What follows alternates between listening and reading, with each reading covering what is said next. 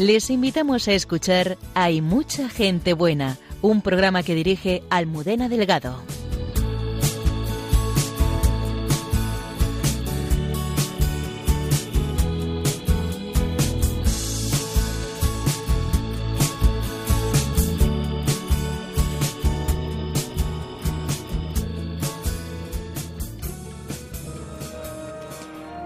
Buenas noches, bienvenidos al programa Hay mucha gente buena. Cristo me ha desposado con los pobres.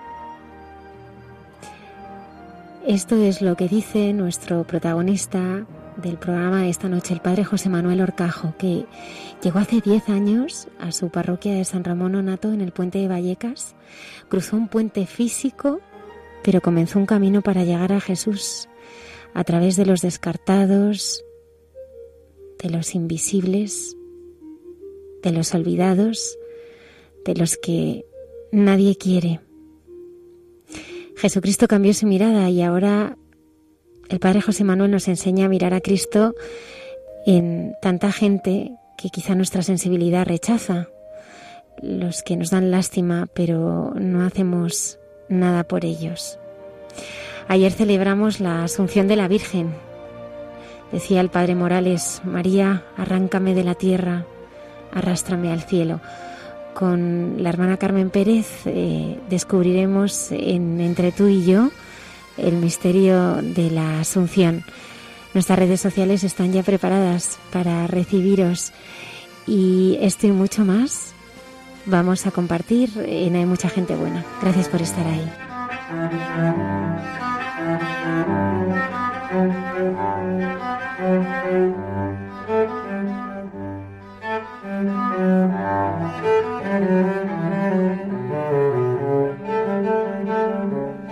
Tenemos esta noche con nosotros al padre José Manuel Orcajo, sacerdote de la Archidiócesis de Madrid desde hace 17 años y desde hace 10 eh, párroco de San Ramón Nato de Puente Vallecas. Padre José Manuel, una iglesia en Puente Vallecas que no es uno de los lugares que tiene mejor fama, no nos engañemos, ¿no?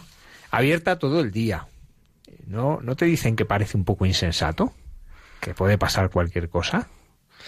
Sí, que te roban, en primer lugar, pero que llega mucha gente y llegan sorpresas, porque la sorpresa es, eh, al tenerla abierta, no sé por qué la gente viene, unos a cargar el móvil, otros vienen a descansar simplemente, otros vienen porque en sus casas están horribles y vienen a llorar, y hay un encuentro maravilloso entre esas personas que llegan por casualidad o a escuchar música simplemente y el pobre por excelencia que está en el sagrario y se producen unos encuentros maravillosos. José Manuel, vamos a, empezar un poco antes de llegar a Vallecas. Eh, ¿Cómo encuentras tú el rostro de Cristo que te llamaba a seguirle? He tenido muchos momentos de conversión que voy recordando, algunos escritos en el libro, ¿no? Pero quizás el, más eh, que recuerdo con, con, más cariño, ¿no? Era cuando, ese no lo cuento en el libro, entonces lo cuento aquí, y es que tenía 18 años, estaba estudiando ingeniería industrial y regresaba de, de, las clases, en, subiendo por la calle María Molina, está llena de autobuses, de coches. Yo subía andando porque el autobús tardaba lo mismo, ¿no? Y en esas aceras así amplias, gente que sube, que baja. Eh, yo era un chico de parroquia entonces, pero quería ser ingeniero, quería ganarme dinero, ¿no?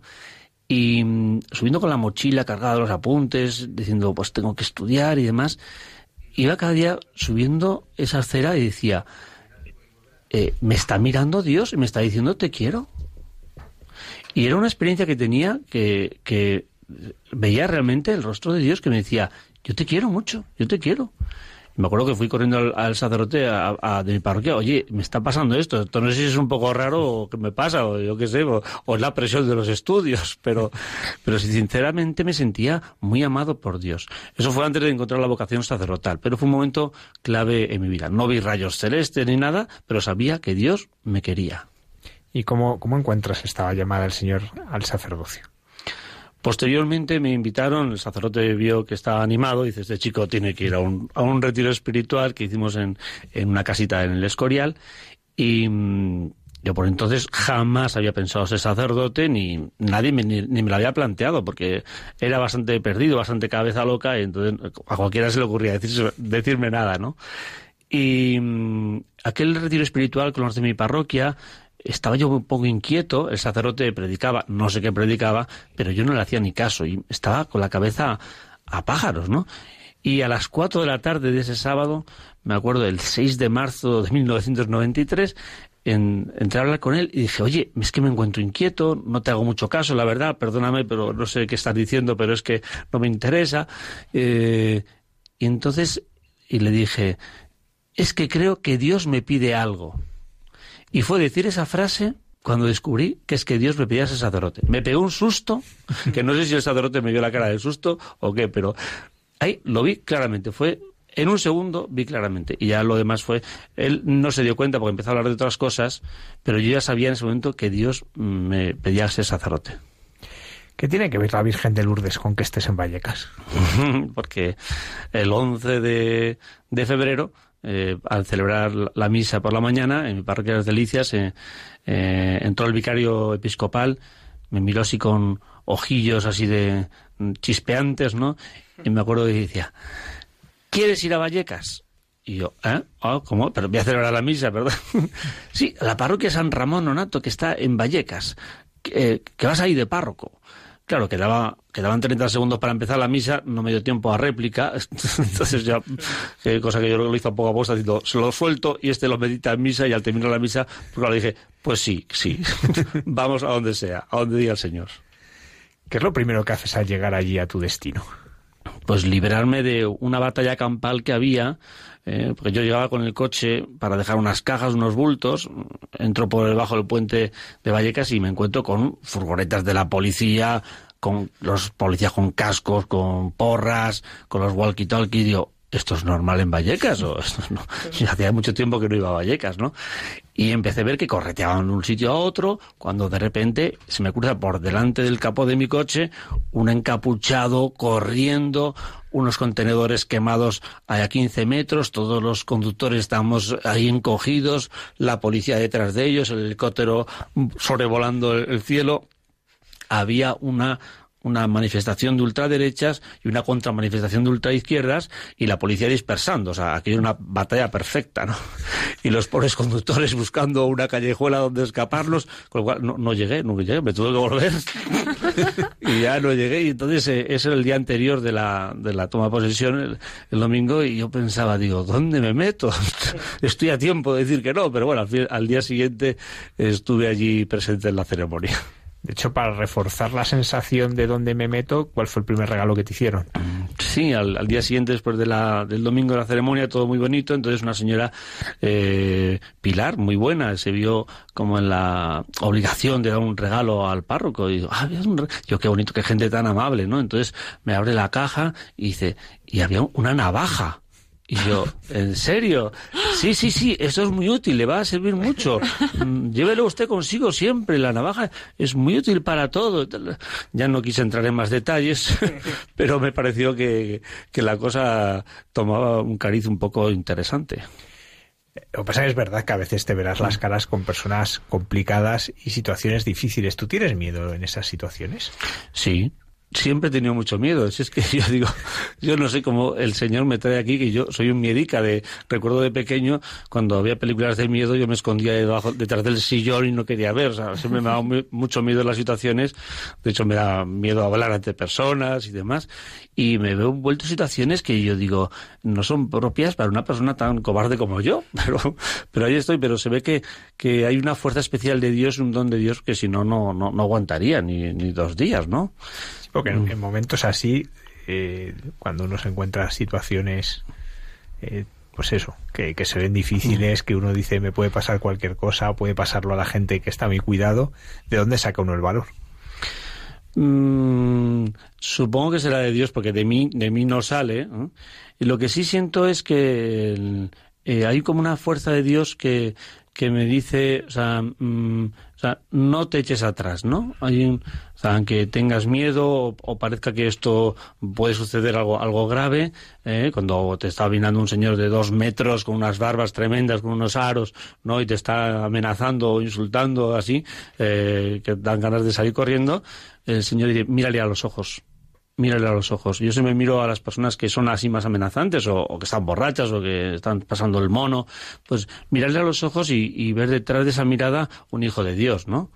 A lo mejor me saca una navaja y me, me deja ahí, pero, pero yo sé que en ese momento tengo que mirarle como un hijo de Dios. Y, digamos, no, no plantarle cara, sino mirarle con la paz de un hijo de Dios, mientras me tiemblan las piernas, claro. José Manuel, estos diez años ¿Ha cambiado mucho Vallecas o Vallecas te ha cambiado mucho a ti? Vallecas me ha cambiado mucho a mí. es, verdad que ha ido mejorando muchas cosas eh, eh, a nivel eh, cívico, social y eclesial mucho. Eclesial mucho, yo creo que, que ha habido un gran cambio, ¿no? Los últimos arzobispos pues eh, han apostado mucho por, por la eclesialidad en Vallecas, por la, la, comunión en Vallecas, y eso a nivel de parroquia se nota mucho. Luego a nivel sociocultural, pues eh, se pueden ver ciertas mejoras, ¿no? Aunque hay ciertas bolsas de pobreza y de marginación que, que siguen muy presentes, que no es fácil eliminar. ¿Y a ti cómo te ha ido cambiando? ¿Cómo te ha ah. cambiado esa mirada? Dios me está dando una paciencia que nunca tuve. paciencia que me queda mucho, pero, pero sí, el, el cuando yo llegué, mmm, dije, soy párroco por primera vez digo, tengo que fijarme en los santos párrocos. Entonces, nuestro patrón de los sacerdotes es el, cura de Ars. Entonces, yo digo, tengo que ser como el cura de Ars, ¿no? Y entonces, una de las primeras cosas que hice, mm, voy a imitarle, ¿no? Yo no sé ser párroco, pues voy a imitarle, ¿no?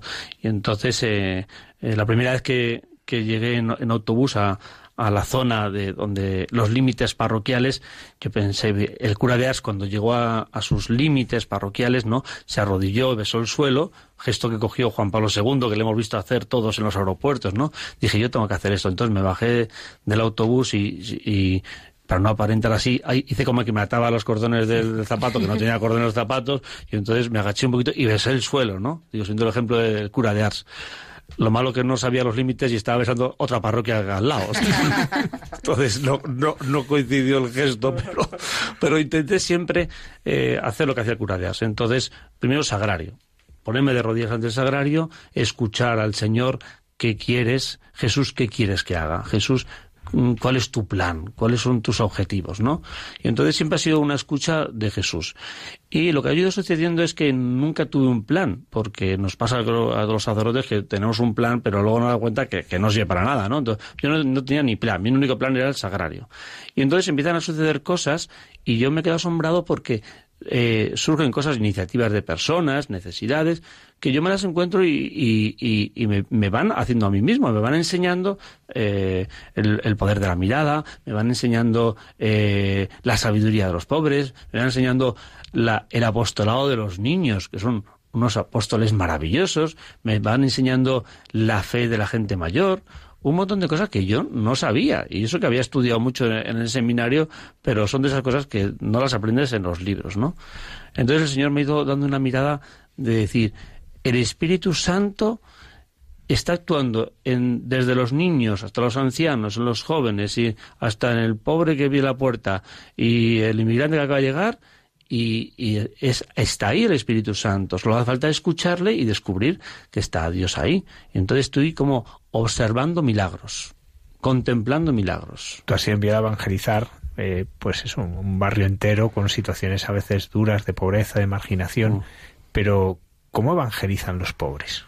Esa es una frase que siempre hemos dicho, pero luego dice uno, no, no, no, no termino de verla, ¿no? De cómo los pobres nos evangelizan, ¿no? porque se puede quedar una frase teórica que queda bien, ¿no? Pero luego, ¿cómo, cómo resulta eso? Yo lo que he visto es que eh, la gente pobre, que llamamos pobres, no son pobres que nacieron pobres, sino gente que está pasando mal en un momento, porque son pobres un, un par de años y luego ya viven muy bien, ¿no? Pero el momento que una persona está sufriendo un drama social o económico, de repente descubres que tiene una fe y tiene una esperanza y una confianza en Dios que a mí me falta. Y digo, ¿cómo esta persona, em, hace poco una, hace poco tuvo un momento un poco de bajón, ¿no? Que de vez en cuando nos vienen los ¿qué hago yo aquí? ¿Qué pinto aquí? ¿Por qué me empeño en esto, no? Entonces estaba yo dándole vueltas, digo, ¿por qué no parece que me empeño en esto, no? Y entonces una, persona vino a contarme su drama de, que, de Venezuela, imagínate, ¿no? Pues lo que había perdido allí, que habían sufrido unos eh, violencias tremendas, que había salido con toda la familia, que se habían ocultado en el aeropuerto, bueno, unas aventuras y habían llegado por fin todos juntos aquí y están durmiendo en un todos apiñados en una calle, en una habitación y estaban felices. Y decía, digo, ¿y yo me estoy quejando? Cuando esta persona, por luchar por su familia, por mantenerse todos unidos y, huir de esa situación, están aquí felices, ahí apiñados en una habitación, ¿Y yo de qué me quejo? Entonces, la, la valentía y la fe de, esta gente que está sufriendo mucho, que, que tiene una alegría y una, una esperanza, digo, superior a mí. Cuento otro ejemplo, ¿no? Que, eh, que también me ha iluminado mucho, ¿no? Una niña de 15 años se quedó embarazada, ¿no? Niña que yo le había dado la comunión, le había dado la confirmación y entonces eh, me llamó primero a mí, porque eso siempre le digo mucho a, a, las chicas que se quedan embarazadas, eh, casi desde los 12 años yo se lo digo. Digo, tú, el día que te quedes embarazada, llámame a mí. dice, pero padre, ¿qué dice? ¿Cómo se le ocurre decir eso? Pues, yo, te lo digo yo. Y efectivamente, esta, a los 15 años, me llamó un día, quiero verle, padre. Digo, y pasa algo. Entonces, vino a verme y cuando vino se sentó enfrente, se puso a llorar, llorar. ¿Qué, qué pasa? Y cuando terminó de llorar, eh, estoy embarazada. La di un abrazo, la di cariño, ese niño es de todos, es tuyo, pero es nuestro, o sea, tranquila. No se atrevía a decírselo a, su madre, vivía con su madre, y mm, yo voy contigo, hacéiselo a, a, tu madre, buena católica, pero cuando estuvimos en su casa, su madre, yo digo, mm, la cogerá al principio mal, pero luego bien la cogió fatal y luego peor. De hecho, eh, se escapó esa noche de casa y demás, ¿no? Huyó, bueno, una historia. Al final tuvo el niño, ¿no? Pues esta niña contaba lo que iba, la fortaleza de una niña de 15 años, cuando da un testimonio delante de los jóvenes de por qué había tenido eh, el niño, eh, yo pensaba, vanidosamente, ¿no? Contará que el padre José Manuel le ayudó mucho, ¿no? ¿Cuánto me ayudó? Gracias al padre. Pues contó, dice, cuando yo me quedé embarazada, sabiendo que mi madre estaba en contra, que mi abuela estaba en contra, que su padre que estaba en, Ecuador, que también está, todos, su novio, todos en contra, pensé en la Virgen María. Dice, dice ella, la Virgen María tenía la misma edad que yo, 15 años. Y le dije a la Virgen, si tú has podido, yo también. Iré adelante y nacerá mi hijo. Yo me quedé y dije, wow, qué explicación teológica y bíblica tan hermosa. No se me había ocurrido a mí. Esa niña, que yo la consideraba una niña normal de catequesis, había sacado una enseñanza del Evangelio que me dejó apabullado. Y yo, con razonamientos socio, sociológicos, culturales, ¿no? sobre la vida, ella acudió a la Virgen. Por eso los, pobres te evangelizan, porque en las situaciones dramáticas, que, que yo no me he encontrado tan dramáticas como se encuentran ellos, dan unas lecciones de evangelio, de vida y de esperanza, que son un, yo soy un discípulo de ellos. Es verdad que además llegas a Vallecas en un momento en que la eh, crisis está eclosionando, que es el momento en que empieza, eh, un, momento que, que, allí es muy duro, ¿no? Y, en toda esa situación, eh, ¿a quién le apetece estar con los pobres, con el que estaba bien y ya de repente está en una depresión, ¿Qué le apetece estar con el alcohólico eh, que vive en la calle, que huele mal? Pues eh, no sé a quién, pero a mí no. Porque yo siempre recuerdo la primera vez que tuve contacto con Caritas en el seminario, me dijeron, eh, mira, vete a una charla que hay de Caritas, así vas aprendiendo cosas, ¿no? Y yo estuve en esa charla una hora salí diciendo, digo, esto, esto, esto para otros, esto no es para mí, o sea, yo menos mal que me dedico a otras cosas, a mí esto no, ese tema no me interesa. Cuando me enviaron una parroquia que abrieron un, un grupo de acogida de inmigrantes, año 97, que empezaba a haber algunos inmigrantes, ¿no? Yo estuve unas semanas y decía, esto, esto es muy raro, esta gente muy rara, sabía una forma muy rara. Y yo, bueno, menos mal que ya terminó esta parroquia, me a una parroquia normal, y en fin, estas, estas personas tienen que atenderla, alguien tiene que atenderlas, ¿no? Pues Dios enviará a alguien y para que las atienda. Lo que no me esperaba yo es que Dios me casase con los pobres. Dios me ha casado con los pobres. Y lo digo en sentido fuerte, es algo que he pensado mucho, ¿no? O sea, no es que acompaño a los pobres o soy su amigo, no. Es que me ha casado con los pobres. Eh, la verdad es que no me ha pedido mucho permiso, pero, pero porque sé que él, hace así, las cosas, yo lo he dicho que sí, claro. Pero él me ha generado una relación tan íntima, tan, tan esponsal, tan de amor con los pobres, que nunca me podía haber imaginado tampoco me podía imaginar que iba a ser sacerdote hasta aquel día que me, que me llamó. Entonces él va siempre de sorpresa en sorpresa. Entonces no es algo que yo, que es que yo de pequeñito dije, mi madre decía, ay, es que este chico, ¿cómo le gusta ayudar a los pobres? No, jamás, jamás. Yo soy una familia pobre y sé lo que es eso y que te dejen los primos la ropa y esas cosas, pues no. Eh, ir a trabajar para poder arreglar la bicicleta, pues todas esas cosas las he vivido y nunca me han gustado aunque he reconocido que he aprendido mucho por ser una familia pobre. A mí ser una familia pobre me ha, me ha dado una sabiduría que con el tiempo me da cuenta. Pero yo nunca soy una persona especialmente sensible por la pobreza, ni los pobres, ni nada. Sin embargo, el Señor me ha casado con ellos. Y el Señor me ha dado una sensibilidad de decir, ahí tienes a esa persona que te desagrada, pero dice Dios, es esto hermano, ese tienes que acogerle. Y sobre todo con el ejemplo del Papa Francisco, cuando el Papa Francisco nos escribió en esta primera encíclica eh, eh, Evangelii Gaudium, ¿no? Hay que salir a las periferias, y las periferias no es la moraleja o pozuelo, sino las periferias es aquel que te cuesta, aquel que, que no soportas, aquel que le sientes lejos, aquel que te parece desagradable ahí tienes que ir. Y meditando esas palabras del Papa, yo decía, a ver, ¿a mí quién me cuesta? Y dije, claro, eh, los de la puerta, claro, los pobres que están en la puerta, porque durante el día piden monedas y por la noche están borrachos y tengo que recogerles. o se tumban el templo. Y, claro, eh, algo tienes que hacer con ellos. Aparte de decir, a ver si se van ya. Y entonces ahí comenzamos a una serie de iniciativas que la gente proponía, para, pues, digo, estos tengo que atenderlos también.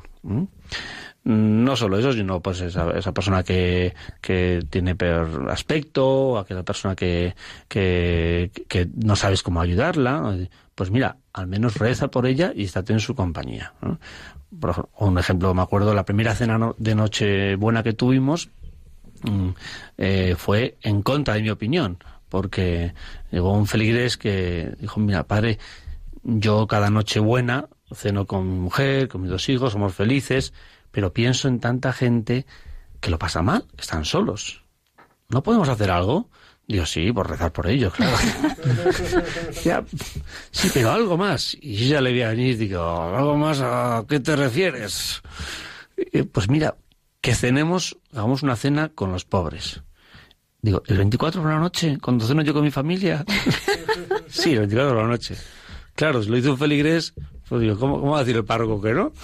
Pues venga, la hijo, vamos a montar una cena. Entonces montamos una cena, mmm, milagrosamente porque quedaban pocos días, yo llamé a unas cuantas ONGs, nada, todo el mundo decía que no, que no podía ser. Digo, pues mm, me cojo el coche, me voy al Rich y como sé que tienen comida de sobra, digo, me planto en el Rich, el Hotel Rich y les digo, dadme cena para los pobres de mi parroquia. Y cuando ya me monto en el coche, digo, qué vergüenza presentarme allí. Y al arrancar me llaman por teléfono de una ONG Avanza, ONG, y dice que sí, que te vamos a poner la cena. Digo, uy, qué maravilla, ya no tengo que ir al Rich. Y entonces, en aquella primera cena, que fueron 50 pobres, eh, me acuerdo que había, miré la lista de los que venían, los que estaban peor, ¿no? porque estaban solos. Y había uno que le, conocía dijo, oh, este, este tío, madre mía, como te que cenar con este, dije, bueno, como son tantos, me tocará, no me tocará con este, porque es que este es tremendo, ¿no? Y al sentarnos fue aleatorio y adivina con quién me tocó enfrente. con este señor, yo no me no, voy a decir ahora, ¿no? Para que no se sienta mal. Y yo dije, vaya primera cena que no pasé con mis padres. Claro, mi madre se había enfadado muchísimo. Mi madre decía, José, la última tontería que se te ha ocurrido. Ahora, que no cenas con la familia. Bueno, entonces yo estaba enfrente de ese señor que dije, madre mía, vaya cena que voy a pasar con este señor. Pero empecé a contarme eh, cómo ya su mujer le despreciaba, su hijo no le hablaba, ya no tenía nadie, vivía solo en una habitación, la gente no hacía caso. Yo pensaba por dentro, claro, no me extraña, ¿no? y empezó a, se le saltaban las lágrimas y decir, ¿y cómo me quieren aquí? ¿Y qué bien me siento? ¿Y cómo me han acogido? ¿Y, y usted qué amable es? Y yo decía, pues, claro, no sabe realmente lo que estoy pensando. Y al terminar esa cena dije, este mes ha ido feliz, este mes ha ido feliz. Entonces, aquello que me repulsaba, por eso yo el, libro lo llamo al cruzar el puente, ¿no? Porque yo no quería cruzar el puente hacia ese hombre, me, me, era indiferente, ¿no? Pero al acercarme a él, al cenar con él, además la noche, la noche buena, claro, descubrí y dije, esto es una maravilla, lo, mucho que he aprendido, lo bien que se ha sentido, y yo me encontré con Cristo. Esa noche, yo puedo decir, esa noche cené con Cristo. Cené con Cristo. Mencionabas al Papa Francisco, él también habla de la cultura del descarte, ¿no? De todas estas personas pues que la sociedad va descartando. Y van desapareciendo y haciéndose invisibles ante nuestros ojos. Eh, ¿Cómo se vive esto eh, cuando uno cruza el puente? ¿Cómo uno percibe esto que dice el Papa, que a lo mejor el que no, no lo ve no, lo entiende? muchas veces hay cosas de estas que el que no lo ve no lo entiende, ¿no? No sabe que hay gente que vive así, como esta persona, ¿no? Despreciado de todos, que se sienten anónimos, que se sienten invisibles, ¿no? ¿Tú cómo, cómo has ido viviendo esto? ¿Cómo has ido entendiendo esta cultura del descarte y, y cómo hacerla frente? Eh, es lógico, yo comprendo pues que todo nos, eh, digamos, nos parece un poco eh, difícil atender a unas necesidades, ¿no? Y a unas, personas. Yo recuerdo una de las personas quizás también más desagradables que ahora está en el cielo. esa no me pasó a mí, sino le pasó a un feligres nuestro. se llama Iván. Iván era búlgaro, hijo de sacerdote. Él siempre decía, mi padre es sacerdote. pero era verdad y tenía quemaduras casi en el 70% del cuerpo, le faltaban dos dedos, siempre, siempre borracho, y estaba en la puerta de, la parroquia. Uno de los que hay, porque la puerta de la parroquia hay muchos. y entonces la gente le daba mucha moneda a él porque decían, es que este da más pena que el otro, decían. Pero claro, le daban dinero y estaba, borracho, se caía, aparecía tumbado, era un desastre, ¿no? entonces un señor de la parroquia, Marcelino, esta mañana se lo recordaba, estaba con él, eh, un día sintió a la salir de misa y dice, voy a invitarle a desayunar. Entonces le dijo, vente, Iván, vamos a desayunar. Entonces estuvieron desayunando ahí y tal, y le iba contando su historia, y entonces Marcelino, mientras le veía desayunar ahí, que zampándose los bollos, ¿no? Y estaba viendo diciendo, sentí una atracción de hacer algo más, más que darle una moneda, ¿no? Entonces, y después el desayuno dijo, vente conmigo que tengo que hacer gestiones, una papelería, fotocopia, y iba sintiendo cada vez más de que decía, ahí está mi Cristo roto, aquella famosa eh, predicación del Cristo roto, veía, dice, este es mi Cristo roto. Dijo, vente a vivir conmigo. Ahí van asombrado, Iván vivía debajo del puente, entre colchones ahí con... Vente a vivir conmigo. Entonces le llevó a su casa, y, y van una cama.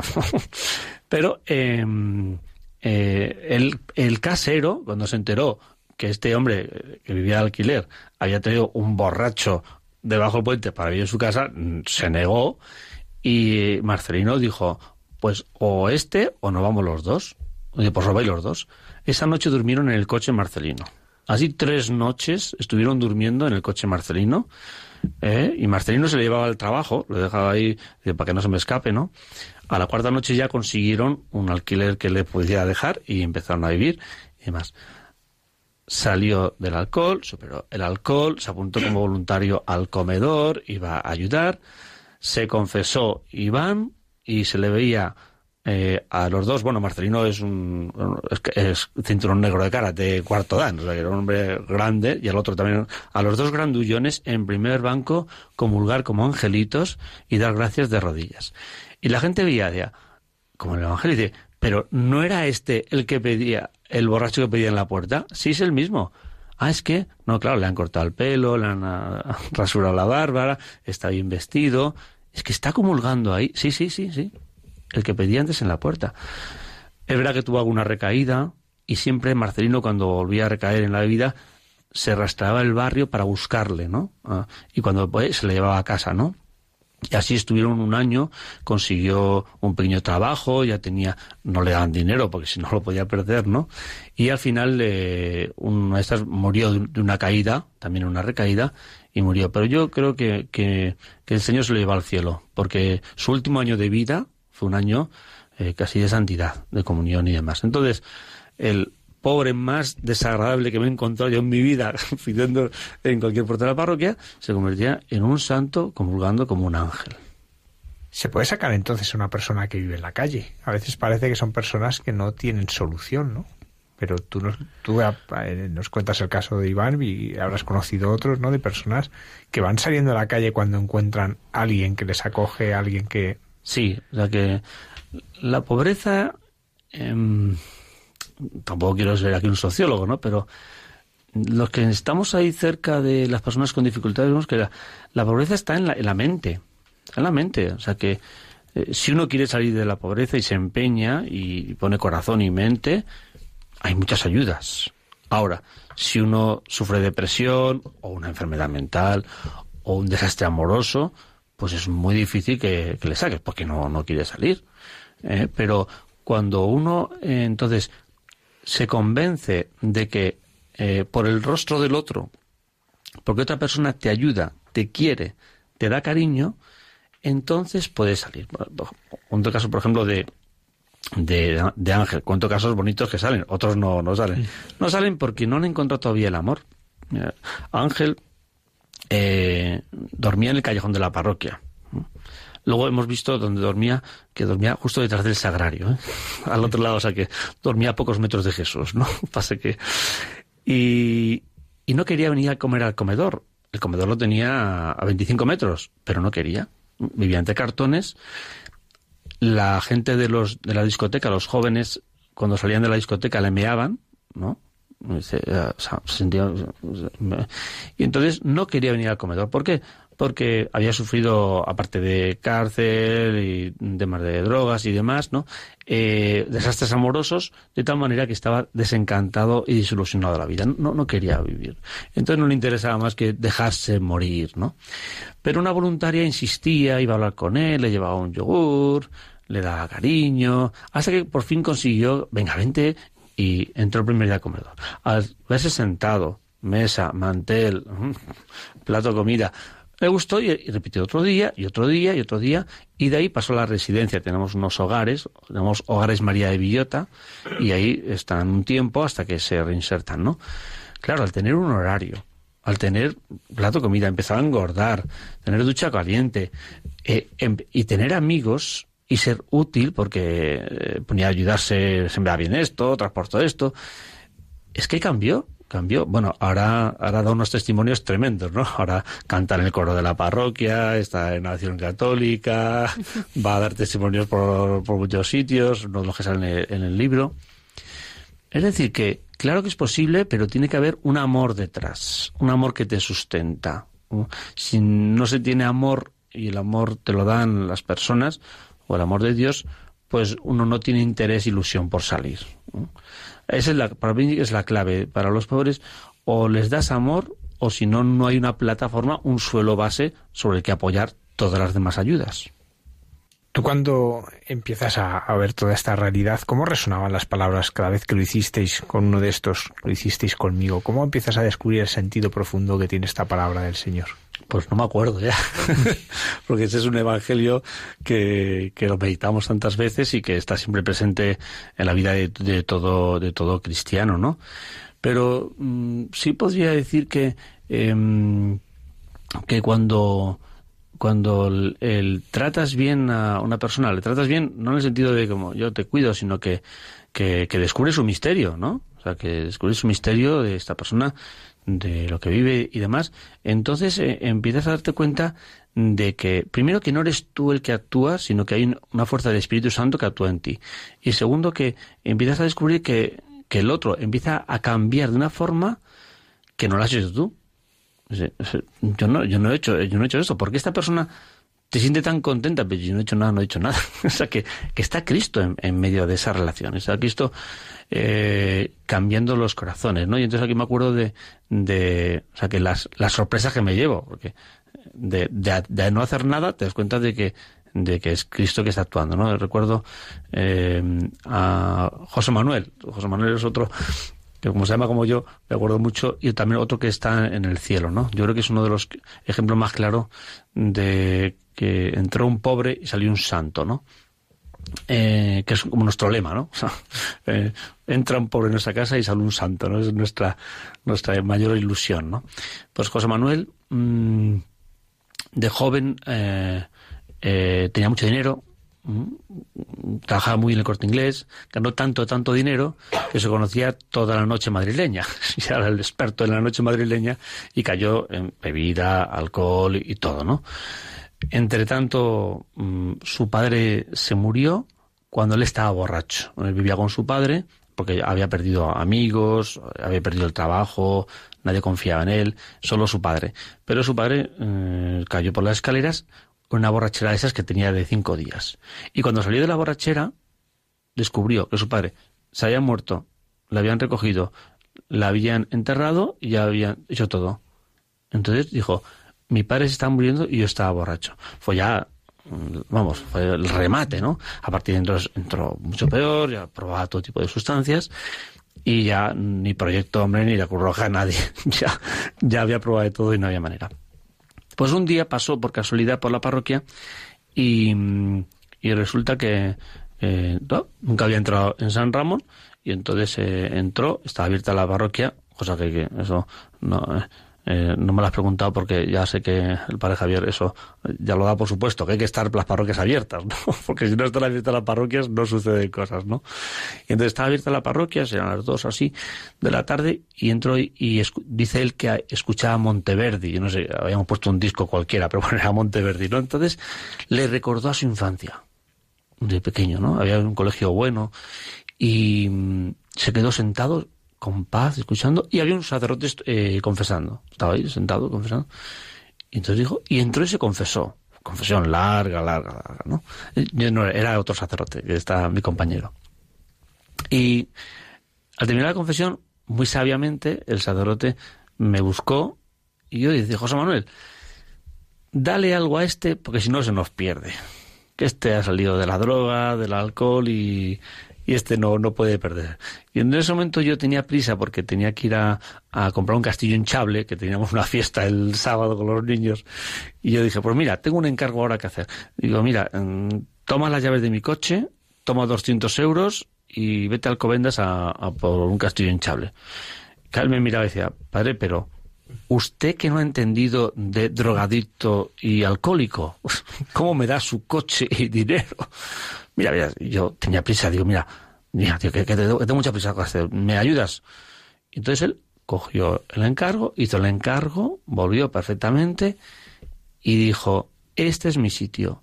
Eh, es la primera persona que confía en mí en tantísimos años.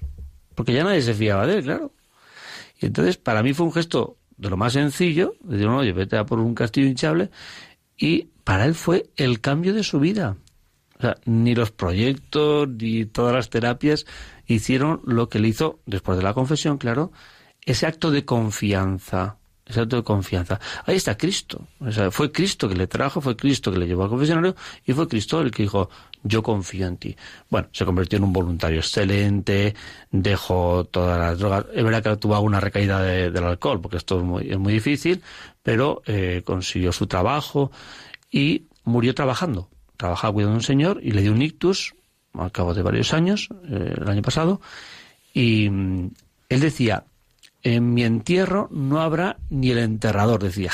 no, pues estoy tan abandonado.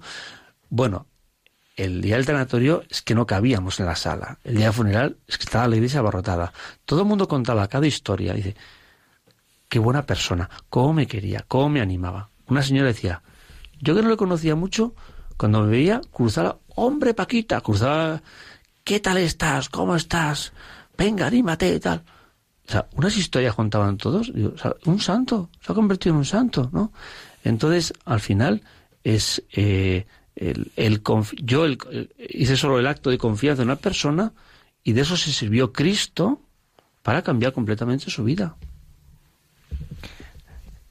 Hablamos de pobreza, pero precisamente mencionas a esta persona que tenía mucho dinero y ese mucho dinero conduce a la pobreza. También cuentas la historia de Marín, ¿no? Que es otro que también, eh, precisamente porque Pende tiene mucho dinero, arruina toda su vida. Eh, ¿No es esto como una paradoja que también nos ayuda a entender que en la pobreza es cuando uno encuentra a Dios? Sí, efectivamente, esa historia es muy bonita porque este hombre, cuando le tocó la lotería y tenía tenía de todo es cuando se perdió, ¿no? Cuando perdió su familia, perdió su mujer. Y efectivamente esto le ha pasado a mucha gente, es una experiencia que todos hemos vivido eh, en las familias, ¿no?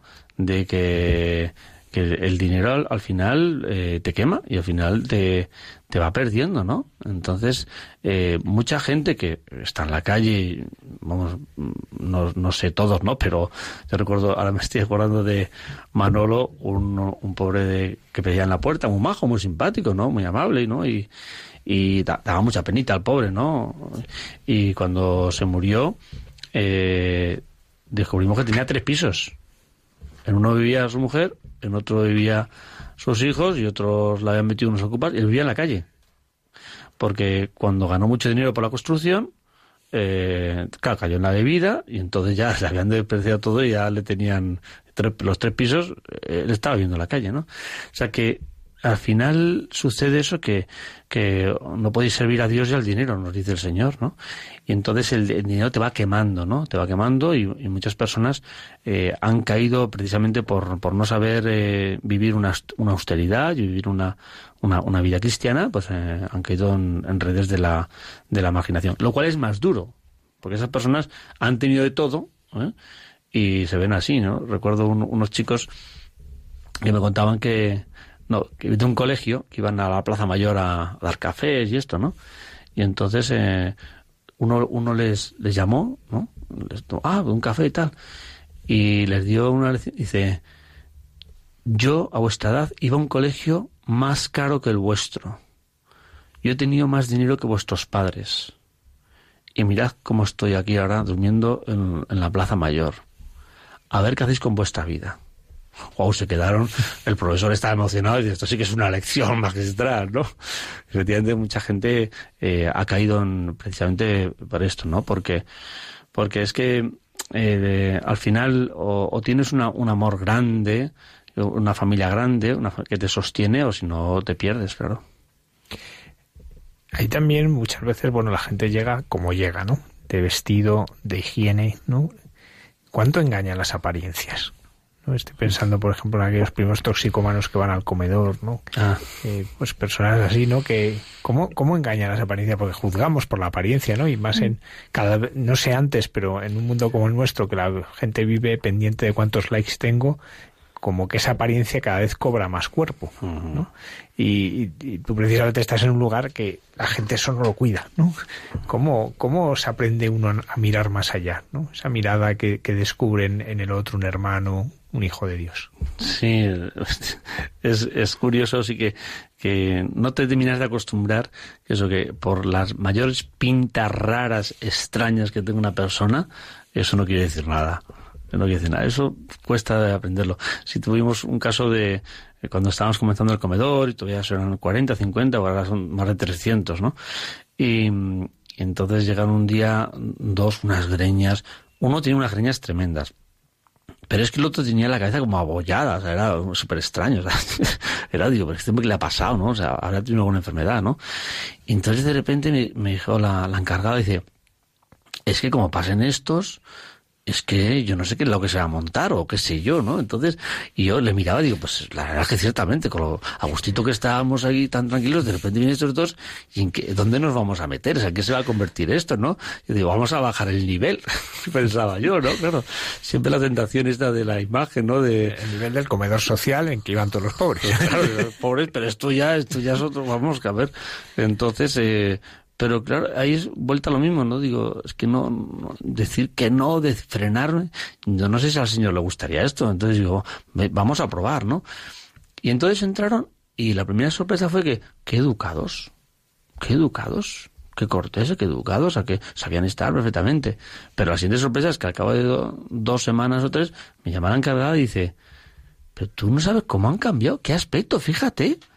Y es que efectivamente eh, el de la cabeza abollada ya no sé qué le pasa, pero ya está, pues, está muy bien, el otro está, se recogía el pelo, o sea, dice, es que, es que se han engordado, o sea, porque es que habían llenado la cara, es que ya parecen normales, o sea, está, es sorprendente, ¿no? Claro, es que la calle, la calle machaca mucho, ¿no? Pero estar calentitos, oye, pues la verdad que, no, no, y entonces eh, te das cuenta de que te sorprendes, ¿no? Luego hay más casos de, de eso, de, de gente que aparentemente tiene un aspecto súper extraño, eh, pero luego tiene un fondo y una, una paz grandísima, ¿no? O sea que nos encontramos con casi todos los días. ¿Cómo surge esto el comedor? Porque sabemos hablado muchas veces del comedor. ¿Cómo surge? Porque a mí me da la impresión cuando leo que, que, muchas cosas son las iniciativas de otros que uno ve que son la acción de Dios y que la segunda, ¿no? ¿Cómo, cómo surge todo lo del comedor? Porque vaya historia meterse en un comedor me contó la historia, estando allí en Vallecas, un, un señor muy solidario que eh, se había jubilado, era muy rico, y entonces eh, me dijo, dice, quise montar un comedor cuando me jubilé, con todo el dinero que tenía, quise montar un comedor social. Y me pusieron tantas trabas, tantas dificultades eh, administrativas, de permisos, me desanimaron. Entonces montó una cosa de reparto de alimentos. Yo siempre me he quedado con esa historia digo, esto de montar un comedor es una cosa, vamos, o sea, vamos, imposible, ¿no? Que puede hacer a lo mejor las grandes congregaciones, ¿no? Pero había una monjita de la parroquia que me decía, padre, hay que montar un comedor porque la gente pasa mucha necesidad. Digo, bueno, ya, que lo monte Caritas o así, ya está, o sea, que, pues, ya está. Pero nosotros no podemos hacer eso, nosotros damos catequesis y ya está, ¿no? Padre, que es que verdad, y es que había, había un comedor de las siervas de Jesús cerca que estaban saturadas y decían, por favor, no nos envíes a más gente. Y claro, yo me doy cuenta, digo, es que tienen razón, porque eh, claro, para mí era muy fácil, una persona me ¿puedo comer a diario? Digo, sí, vete a la sierva, le hacía una hojita de derivación y ya está, un problema menos, un problema menos, ¿no? Eso es descartar también, lo que decía el Papa, ¿no? Y decía, claro, es verdad, es que para mí es muy fácil enviarla, ya dijeron, por favor, no me envíes a más gente. Y entonces, eh, en esto que había esa dificultad, resulta que un colegio al lado de monjitas decía, nos da tanta pena tirar la comida, es que esto es un poco algo que nos daba una vergüenza, ¿no? Entonces, ¿podéis hacer algo? Entonces conecté el ofrecimiento con la necesidad. Dije, pues vamos a hacer algo, nos lanzamos, vamos a cruzar el puente de nuevo, ¿no? Entonces me fui yo con mi, con mi coche a recogerlos sin permiso de sanidad y sin nada, claro, porque si hubiera esperado las licencias, todavía sigo esperando, ¿no?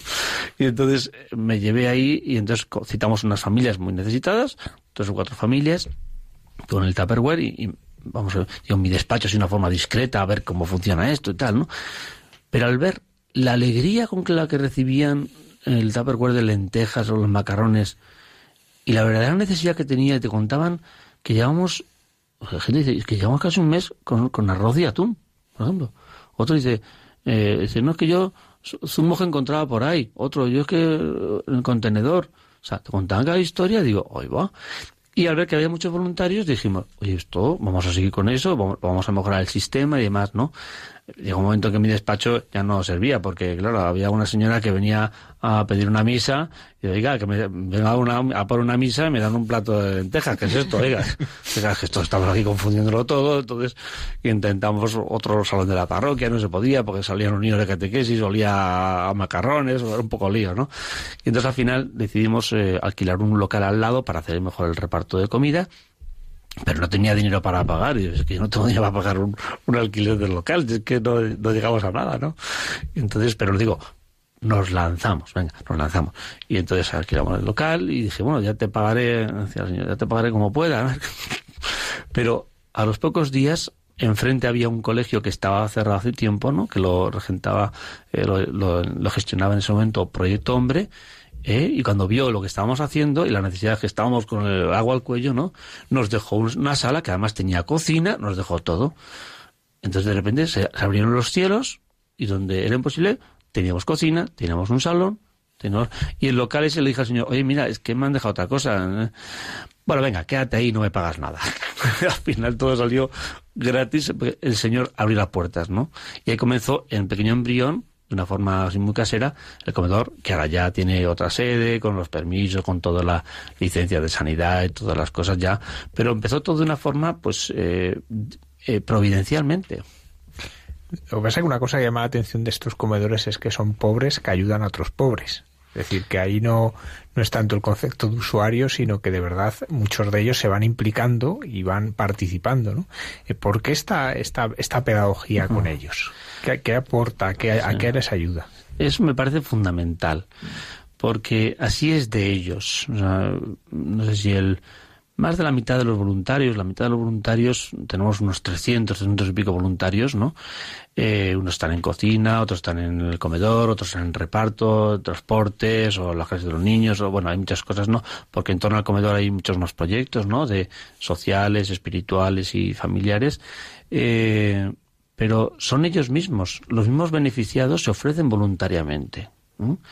Eh, y, por ejemplo, en caso de una señora, que viene a pedir comida y entonces se lleva su tupperware y demás.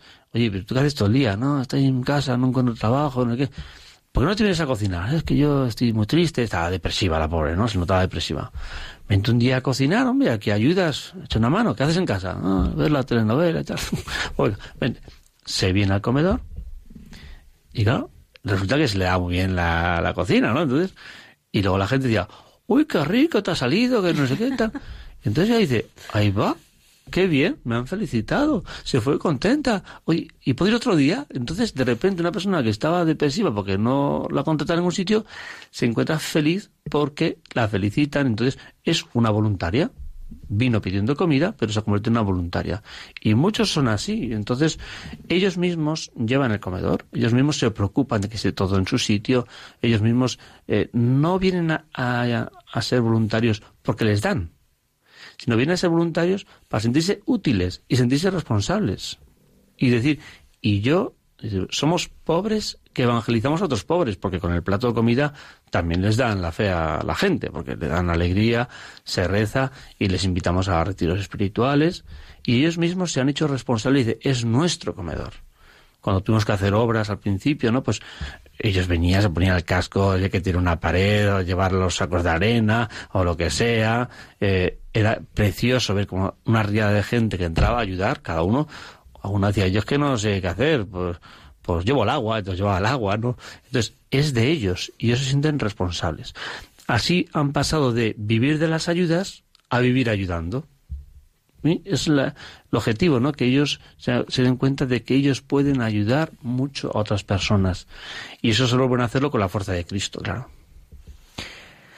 Cuando uno escucha estas cosas, pues ve el Evangelio, ¿no? Porque en el fondo aquí no sé si habrá multiplicación de los panes y los peces, pero sí multiplicación de las manos que ayudan, ¿no?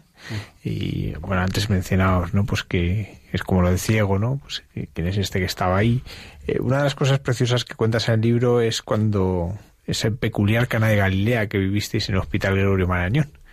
¿Cómo fue aquella, aquella ocasión ¿no? en que en el Gregorio Marañón os encontráis ahí todos en la habitación pues celebrando como uno de los pobres ah, ahí ese camino a la santidad. Es que, me han pasado tantas cosas en el Gregorio Marañón que ya no me acordado con de ellas porque ahí me han pasado, recuerdo, hablo de Gregorio Marañón, me acuerdo de tantas historias, pero sí, sí, la de, este Miguel. Mm, eh, Empezó a venir al comedor por necesidad, pero eh, era muy huraño, muy osco, no se relacionaba con nadie, venía, comía, se marchaba, ¿no? Claro, había hasta 13 años en la cárcel, ¿no? Y entonces se comprendía, ¿no? Pero poco a poco fue comprendiendo que la gente le trataba bien, con cariño, y entonces eh, pues empezó a relaciones con la gente, a hacer amistades, ¿no? Y eh, pero estaba amarillento, entonces eh, tenía mm, pancreatitis, yo creo, entonces entró eh, a, los, a los pocos meses entró urgencias en el Romarañón, nos dijeron está muy grave, está allí en la habitación, y espontáneamente los mismos eh, pobres del comedor y algunos voluntarios iban allí a verle. Uno se quedaba por la noche, toda la noche con él. El trasiego de gente que entraba y salía en la habitación era de lo más llamativo. Entraba el de los pelos, el de la greña, el de los tal, el, las pintas, y claro, las enfermeras dan un poco de esto aquí que, pasa. Y entonces ya el tercer día ya pude, pude ir, ¿no? Y, era ya bastante de noche. Y me encontré ya cuatro en la habitación con él, ¿no? ¡Hombre! Y según entro yo, dice, hombre, el padre, saliros todos que me voy a confesar, que llevo 30 años sin confesarme. Entonces yo me quedé bastante asombrado porque yo había hablado un poco con él, pero tampoco mucho, ¿no? Salieron todos, él se confesó como un niño, encantado, y me dice, esto hay que celebrarlo. A ver, vaya ahí a la máquina de Coca-Cola, se saca unas Coca-Colas, una Fanta, y se empieza a buscar, a buscar unas monedas que tenía por ahí. Digo, deja, deja, ya te invito yo. Que no, que esto lo pago yo. Bueno, ahí no sé qué hicimos, ¿no? Salí allá afuera, digo, vamos a celebrarlo. Entonces cogí unas Fantas y tal, y sin no vieran las enfermeras, las metimos las Fantas ahí, y todos en torno a la, a la, a la, a la, a la cama del enfermo, tomándonos nuestras Coca-Colas, ¿no? Celebrando su primera confesión. Aquí una cosa que aparece constantemente es cómo eh, una de las ayudas, ¿no? Aparte del comer, aparte del, del vestir, ¿no? Es el ayudar a recuperar eh, la mirada que tienen sobre su propia dignidad, ¿no? Una dignidad que ha sido machacada, una dignidad que, que se les podríamos la, dignidad no se puede arrebatar, ¿no? Pero, pero ellos sí se han sentido que les han arrebatado la dignidad, ¿no? Como decías, pues este pobre que, que eso que dormía en la puerta de la iglesia y sobre él orinaban y sobre él le pegaban, ¿no? Eh, ¿Cómo cómo uno descubre la dignidad de las personas y les ayuda a recuperarla, a, volverla a vivir? Mm, siempre desde, desde, Cristo, o sea, que cuando se sienten amados por Cristo, cuando se sienten que, que realmente Cristo les levanta, Cristo les mira como, hijos de Dios, esa es la, primera forma de, encontrarse como nuevos, ¿no? Porque, eh, eh, sobre todo confesándose, ¿no? Cuando se confiesan, eso sí que ya es total, ¿no? Eh, yo recuerdo ahora uno, eh, no sé si estás refiriéndote a algún caso concreto, porque no, yo, no, son tantos, pero me viene, tengo aquí unos apuntes, pero no los estoy mirando porque me voy a armar un lío, pero me recuerdo uno ahora que con sus pelos largos, tenía su melena y tal, ¿no? Entonces vino al retiro espiritual que tenemos una vez al mes, que les ofrecemos a venir. Algunos vienen encantados, otros vienen más a regañadientes, otros por curiosidad, ¿no? Y este venía por curiosidad. Ah, había estado, sí, unos años en la cárcel, está vagando por el mundo. Le parecía todo curioso y por experimentar vino, ¿no? escuchaba las charlas y tal, ahí. Eh, y entonces, y en uno de los, no hace mucho caso, pero uno de los testimonios, que tenemos en el retiro, uno de los testimonios, le tocó, porque le hablaba, de la relación con su padre. Y este hombre, claro, había tenido una relación muy dura con su padre, que fue el origen de todo, ¿no? Y en medio de, de la charla, el testimonio, todos tranquilos, él se puso a llorar, se puso a llorar, se puso a llorar, no puede parar de llorar. Y entonces, eh, como no podía parar de llorar, entonces se levantó y, y lo que pasa que eh, no sabía qué hacer, pero es que el sacerdote los sacerdotes nos ponemos un poco alejados, en, hay un patio muy bonito y entonces eh, en las esquinas estamos los sacerdotes esperando que vengan a confesarse. Entonces el señor, como estaba llorando, se había emocionado el testimonio, eh, se ve, y, no sabía qué hacer. Entonces vio al sacerdote y dijo, pues voy para allá. y entonces hice una confesión, bueno, llorando, llorando, llorando, eh, por eso hay que llevar muchos pañuelos, ¿no? y este hombre tan rudo, tan grande, llorando, ese era impresionante. Cuando terminó de llorar, se confesó y, de, y demás, ¿no? Y claro, solucionó todo lo que era el dolor de su vida por la relación con su padre, ¿no? Este hombre entonces se apuntó como voluntario al comedor, resulta que era un gran cocinero y demás, luego encontró su trabajo y ahora cuando puede es voluntario. Toda esta gente, no todos, ¿no? Pero la gran mayoría eh, salen de ese bache afectivo esa herida del pasado, ¿no? Por medio de la confesión, se encuentran con Cristo, empiezan a, comulgar y eh, luego después encuentran un trabajo estable, porque es que eh, hay gente que dice, no, hay que buscarle trabajo, pero una persona que está rota por dentro encuentra trabajo y a la semana ya lo han echado. Porque se nota que está triste, que no puede, que no, no es capaz de mantener. Claro, en cambio uno que se ha construido desde Cristo, está, está pletórico, está lleno, esa persona no solo encuentra trabajo, sino que lo mantiene, que trabaja bien. Y esta persona ya está trabajando y, viene a ayudar al comedor de vez en cuando. Pues todo comenzó por la emoción de sanar la herida del pasado por medio de Cristo.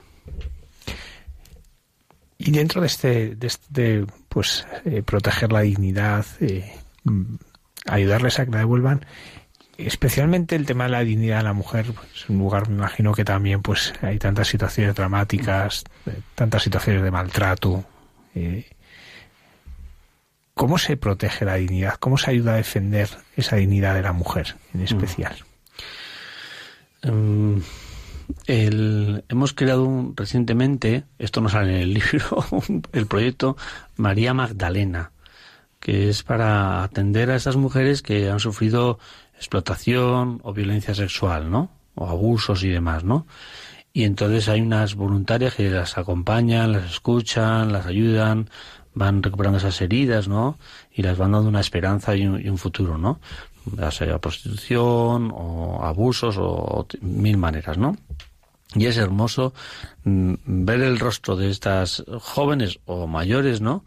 Cuando comienzan a, ser tratadas y ver el rostro de ellas mismas al cabo de, de unas semanas. Es que, es que me acuerdo porque ayer vi a una, digo, madre mía, qué cara, tiene cara de niña ahora. Y cuando llegó, tiene una cara de así de casi de zombie, ¿no? O sea, qué bonito, ¿no? La recuperación, ¿no? Mm, otro, otro caso que nos sale en el libro es una que llegó recientemente, em, llegó de su país, llegó a Barajas, engañada por un supuesto novio, y cuando llegó aquí a Barajas con la maleta había dejado todo por el, el amante, llegó aquí, no se lo cogía al teléfono, no había nadie. Y entonces ella sola, sin nadie aquí en Barajas, con un maletón y más que 20 euros en el bolsillo, ¿no? Pasó una noche en el aeropuerto, no sabía qué hacer, ¿no? Consiguió un contrato de una paisana que le dijo, tú aquí, prostitución, eres joven, tú lo que tienes que hacer es prostituirte y ya verás qué bien te va. Ella horrorizada, eh, eh, ¿cómo voy a hacer yo esto? Y entonces eh, no era una santa porque no iba a la iglesia ni nada, ¿no? Pero dijo, pero ¿cómo? Dejo mi familia, llego aquí, me, que sea prostituta, pero ¿cómo es esto, no? Y entonces una, limpiadora del, aeropuerto, que la vio dormir ya la tercera noche, ¿no? ¿qué haces aquí y tal? Y, dices que no sé dónde ir, no tengo a nadie, no conozco a nadie, me, me han propuesto esto. Y, no sé cómo dijo, vete a San Ramón, que no sé cómo lo conocí, pero dio el teléfono y vino, se, me acuerdo aquella tarde que se presentó con el maletón en la iglesia, bastante mal, ¿no? Y estuvo esperando y eh, esperando al final esa noche durmió en la, en la parroquia. Entonces ella, porque no teníamos sitio en los hogares, y, pero claro, ella decía, es que si no voy a dormir en la calle, digo, esta mujer en la calle, entonces acomodamos un salón parroquial. Y entonces para ella dijo, vamos a ver, hace un cuando ella estaba en mi familia y demás, me proponen prostitución y he dicho que no. Y ahora estoy durmiendo en la iglesia. que yo hace que no iba a la iglesia desde, uf, desde entonces aquello le emocionó tanto que al día siguiente pidió confesión. Bueno, se confesó, cambio de vida, ahora va a misa, da unos testimonios estupendos, ¿no?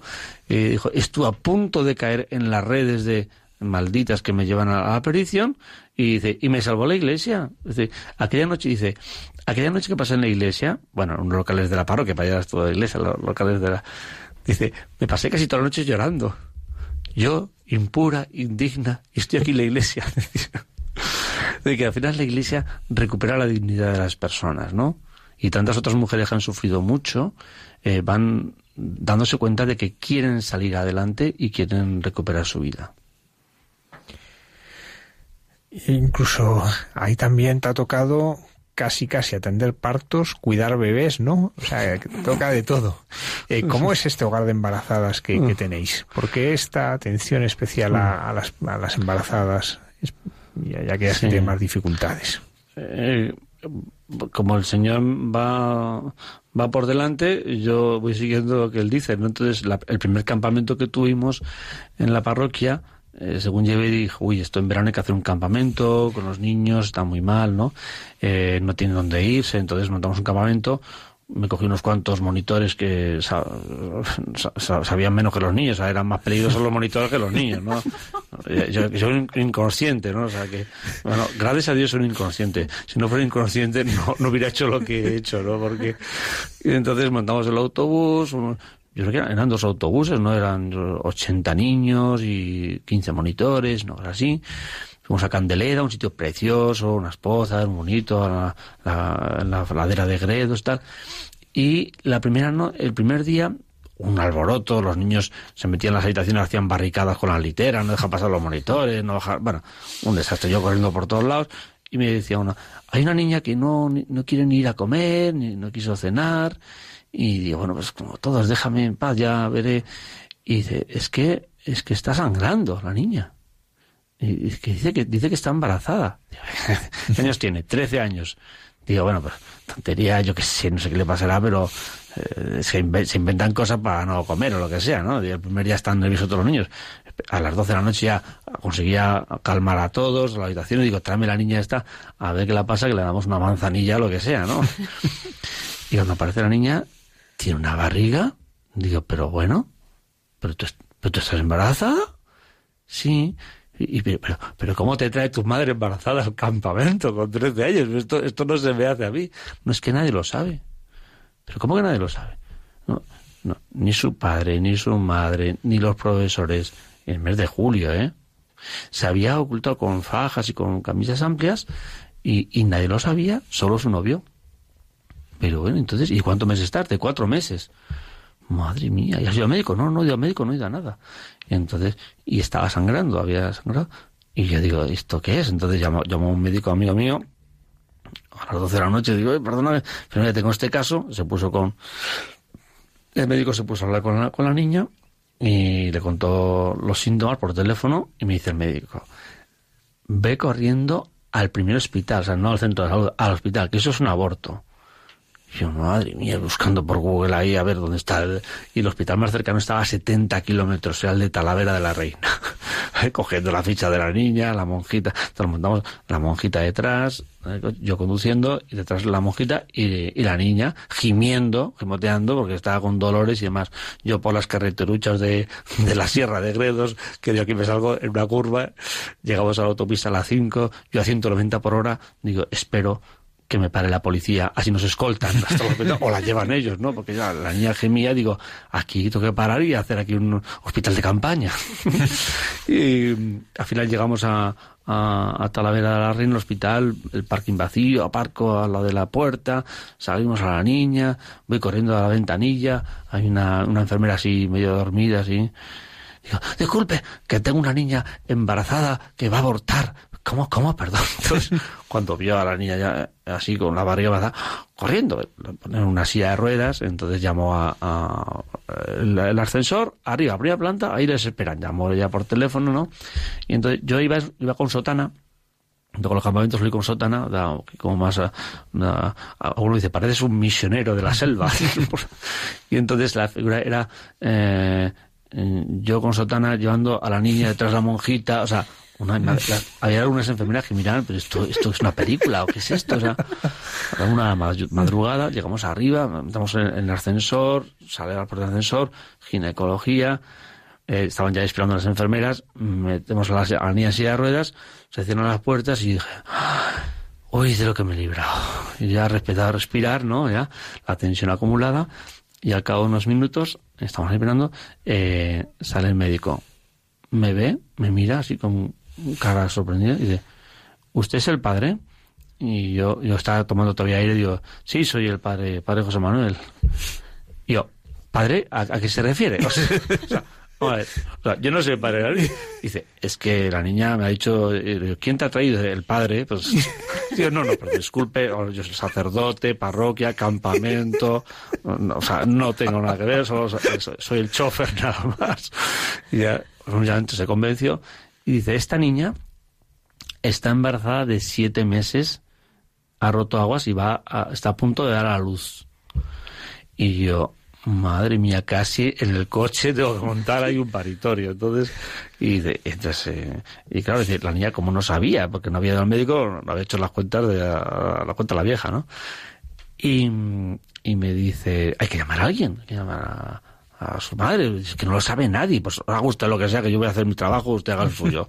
Yo llamo a las dos de la mañana, eh, Dionisia, ¿qué pasa, qué pasa? Estoy aquí con tu hija, ¿me pasa algo? Digo, no, no te preocupes, no pasa nada, no es nada grave. Pero y yo digo, no puedo mentir, pero tampoco puedo contar esto por teléfono.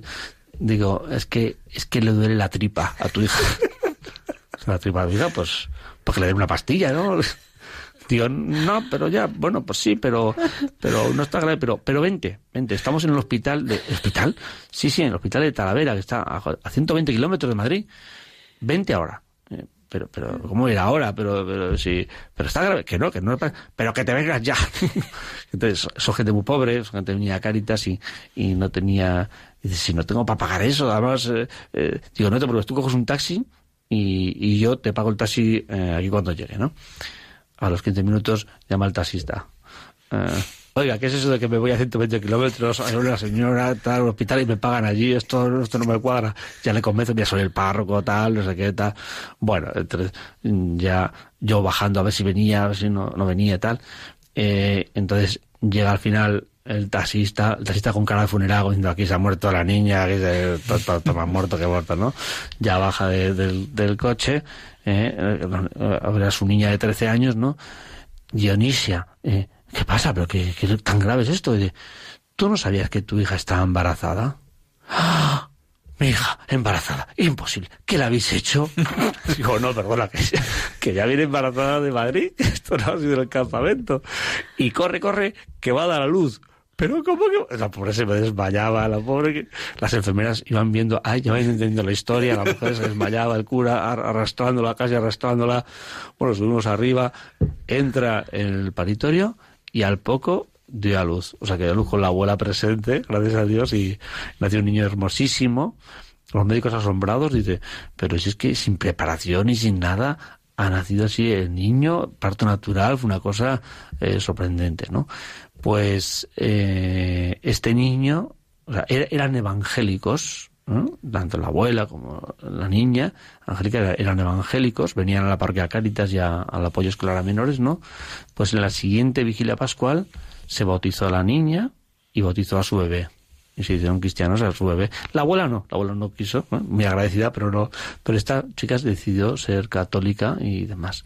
Entonces, ese fue mi primer campamento. Claro, fue una señal de Dios bastante, fue como un campanazo de Dios de, de, cuidar la vida, de cuidar a estas chicas jóvenes que dicen que sí a la vida, a las que tienen dificultades, a las que se encuentran solas.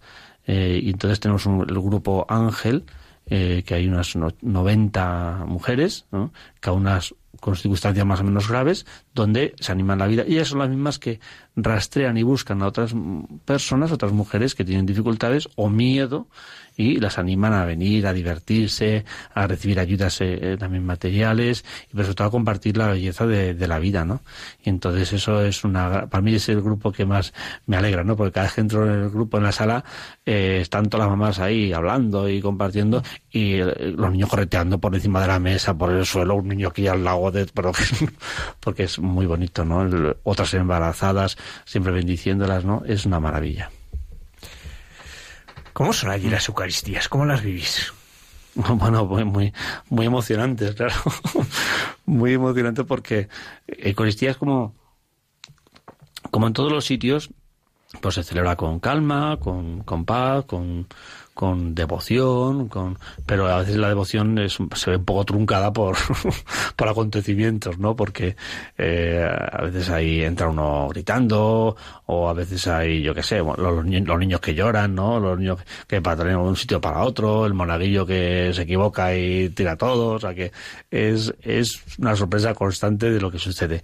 Pero detrás de esas interrupciones que puede haber y demás, te das cuenta que la gente vive con una, una gran fe, una gran fe sea, al tener, mm, yo noto que al, al tener expuesto al Santísimo todo el día, eso provoca que la gente tiene una devoción especial. La gente cuando entra al templo, que todos en España solemos entrar hablando, conversando, ¿no? Y, en fin, que nos pasa a los sacerdotes, ¿no? Que nos ponemos a saludar a la gente y, y, y no guardamos el silencio.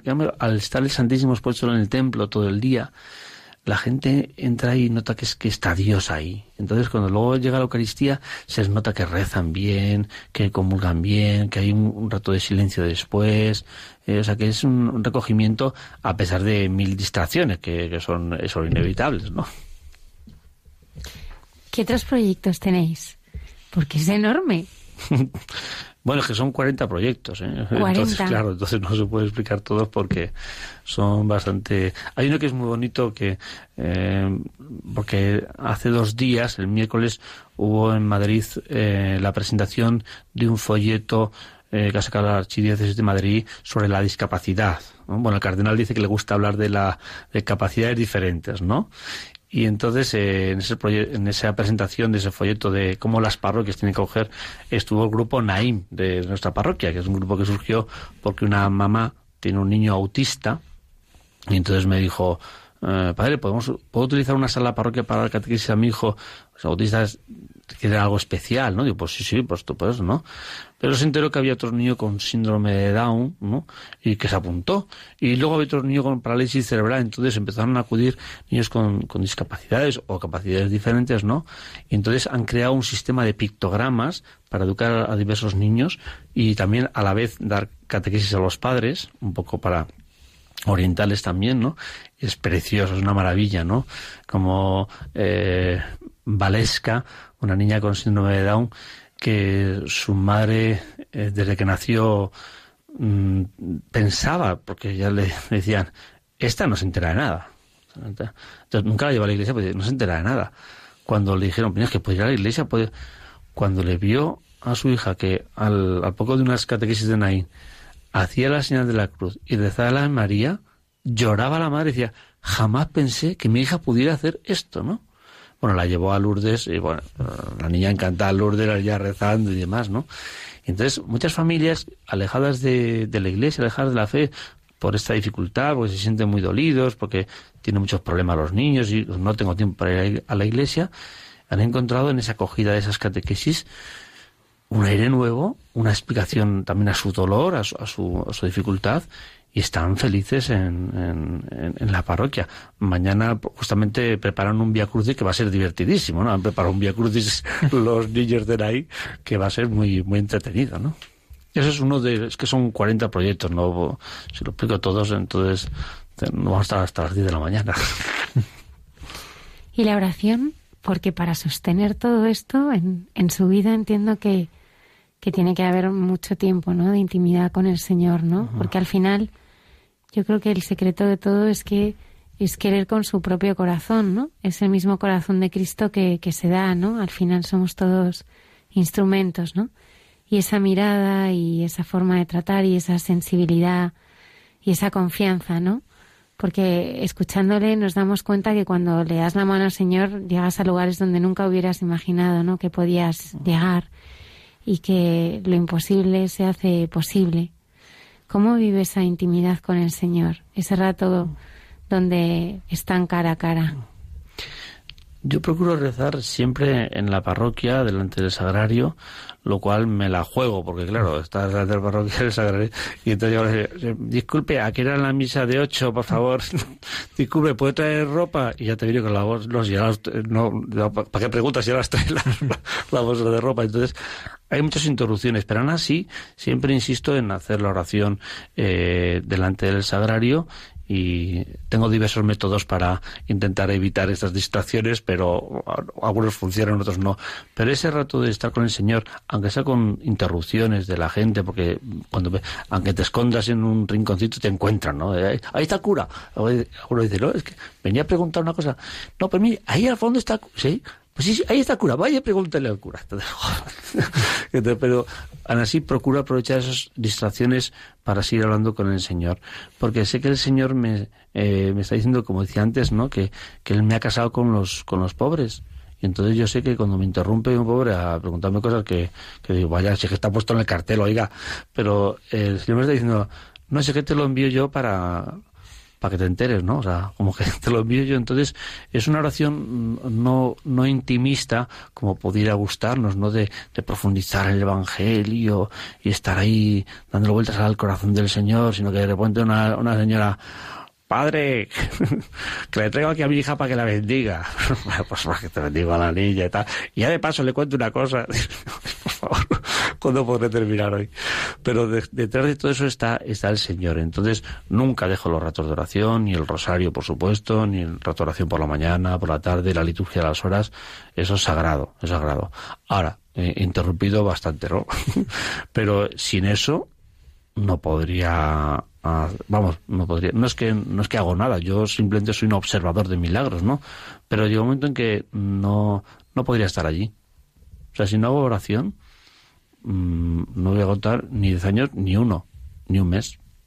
Está claro, porque eh, no es algo que te guste, es algo que le gusta a él. Y cuando notas que le gusta a él, entonces a ti te gusta. Pero si no entiendes que le gusta a él, ahí no sigues. ¿Por qué escribiste el libro? mm, por ellos, por ellos, por sus conversiones, porque hay que reflejar todo lo que Dios ha hecho, ¿no? Es, es la, la responsabilidad de decir este paso de Dios en tantas almas, en tantas cosas bonitas, ¿no? Que yo soy un observador privilegiado, tenía que dejarlo por escrito, no podía quedarse en el olvido, ¿no? Había que reflejar esos milagros que Dios ha hecho muchas personas, ¿no? Y que ellos lo saben, pero mucha gente no lo sabía. Y yo creo que, que al menos eh, que quede ahí ese es escribir eh, lo que Dios hace, ¿no? Tomar nota de lo que Dios hace. Y al final la Virgen ha sido también la madre de, de cada una de estas historias. Bueno, es que la Virgen del Carmen, que es la patrona de Puente Vallecas, que está ahí presidiendo en su altar, eh, cuando llegué se lo dije, eh, digo, tú te encargas de todo. Ella me enseñó que dice, sí, yo y San José, es que son un tándem estupendo, es un matrimonio estupendo. Entonces, ella y San José eh, se encargan de todo, ¿no? Le da una ternura, la, la cantidad de personas que se han convertido mirando el rostro de la Virgen, y personas que, que acuden al confesionario, a veces le pregunto, oiga, ¿y usted por qué, si lleva tanto tiempo sin confesarse, mm, ¿por qué ha venido a confesarse? ¿Es que tiene la boda de su hija? ¿O es que va a ser padrino de un bautizo? No, no, no, es que estaba mirando a la Virgen y, y, y que tengo que confesarme. Eso es lo que hace ella. Padre José Manuel, eh, una de las cosas que, que van apareciendo y que agradecemos ¿no? que, que se reflejen en el libro es que los pobres también pueden rezar, ¿no? A veces parece que el pobre es sujeto de recibir una caridad, ¿no? Y además incluso entendida como asistencia, ¿no? Eh, y tú nos hablas de pobres que rezan, de retiros en que participan, ¿no? Eh, ¿Cómo se hace ese cambio, ¿no? De, eh, porque creo que tenemos que ayudar a hacerlo, ¿no? De, de dejar de ver al, pobre, a la persona que, con necesidades, como que solo puede recibir aquello que necesita y descubrir que necesita mucho más y que también se lo tenemos que dar. Sí, es que en las iglesias corremos el riesgo de tener la, la puerta de los pobres, la puerta de carita por la parte de atrás, ¿no? Que no moleste, que la cola de los pobres que no moleste, y luego la puerta delantera, que es la bonita y para la gente que reza, ¿no? Usted quiere rezar, puerta delantera. Usted quiere pedir ayuda, puerta trasera, ¿no? Eso, es una simplificación, pero corremos ese riesgo, ¿no? Entonces, eh, es verdad que en los ejercicios espirituales de, muchas parroquias, eh, unos pobres así, mm, como que no pintan, como que no caben, como que no, parece que no, no es su sitio, ¿no? Entonces, yo hacía ejercicios espirituales normales, los clásicos, una o dos veces al año, ¿no? Pero me di cuenta de que es, es, un perfil determinado, que está bien, pero hay que hacer algo más, más directo, más afectivo. Entonces montamos este sistema nuevo que tenemos, le llamamos experiencia Tabor, porque se está muy bien, la verdad. La gente llega, me acuerdo de un señor que, que vino obligado por su mujer, ¿no? Que le dijo, tú tienes que esto, que esto es muy bueno. Y el tío lleva una cara de cabreo, mi mujer me trae aquí y tal. Y tan solo lleva media hora y está ahí sentado en una silla, que hay un patio muy bonito, es, es el antiguo seminario menor de, de, Getafe, está en Cuba de la Sagra, ¿no? Un sitio precioso, un jardín. Y, y me acerqué, digo, yo, ¿qué tal? ¿Cómo, ¿Cómo estás? ¿Cómo lo llevas? ¿no? Digo, porque sabía que estaba un poco enfadado, ¿no? Dice, padre, llevo aquí media hora y tengo una paz que es que necesitaba esta paz, o sea, que el hombre, el hombre se estaba feliz, ¿no? O sea, es un sitio que se estaba muy bien y demás. Entonces, recuerdo una mujer que, que llevaba mucho, año y pico ya recibiendo alimentos todos los viernes, su paquete de comida y demás, ¿no? Pero pasaba de, ay, pasó de rezar y esas cosas, ¿no? Y entonces al final cayó, ¿no? Al final una de estas, venga, venga, voy ya, que pesaba, ¿no? Vino allí, eh, pasó el retiro espiritual y al terminar dice, muchos kilos me habéis dado en esta parroquia, pero este es el mejor kilo y el que necesitaba. Me habéis dado a Cristo, ¿no? Bueno, esta mujer ha cambiado un montón. Esta mujer ahora ya va a misa, eh, ya no recibe alimentos porque tiene su trabajo, pero el día que tiene libre es voluntaria en el comedor para ayudar. Tiene un amor a San José inmenso, ¿no? Entonces, en la experiencia de Tabor es para nosotros es como el cogollo, es el corazón, porque ahí la gente se convierte, ya he contado algunas historias anteriormente, se convierte de una forma que nosotros nos quedamos también asustados. O sea, pero ¿por qué se produce esto? Yo creo que es que está la Virgen cerca, está el convento de Santa Juana, Eh, y entonces ahí vamos al terminar, el experiencia de Tabor termina con una pequeña peregrinación y rezamos el rosario en el convento de Santa Juana. Ahí se apareció la Virgen, ¿eh? a, la niña Inés, en 1443, me parece, ¿no?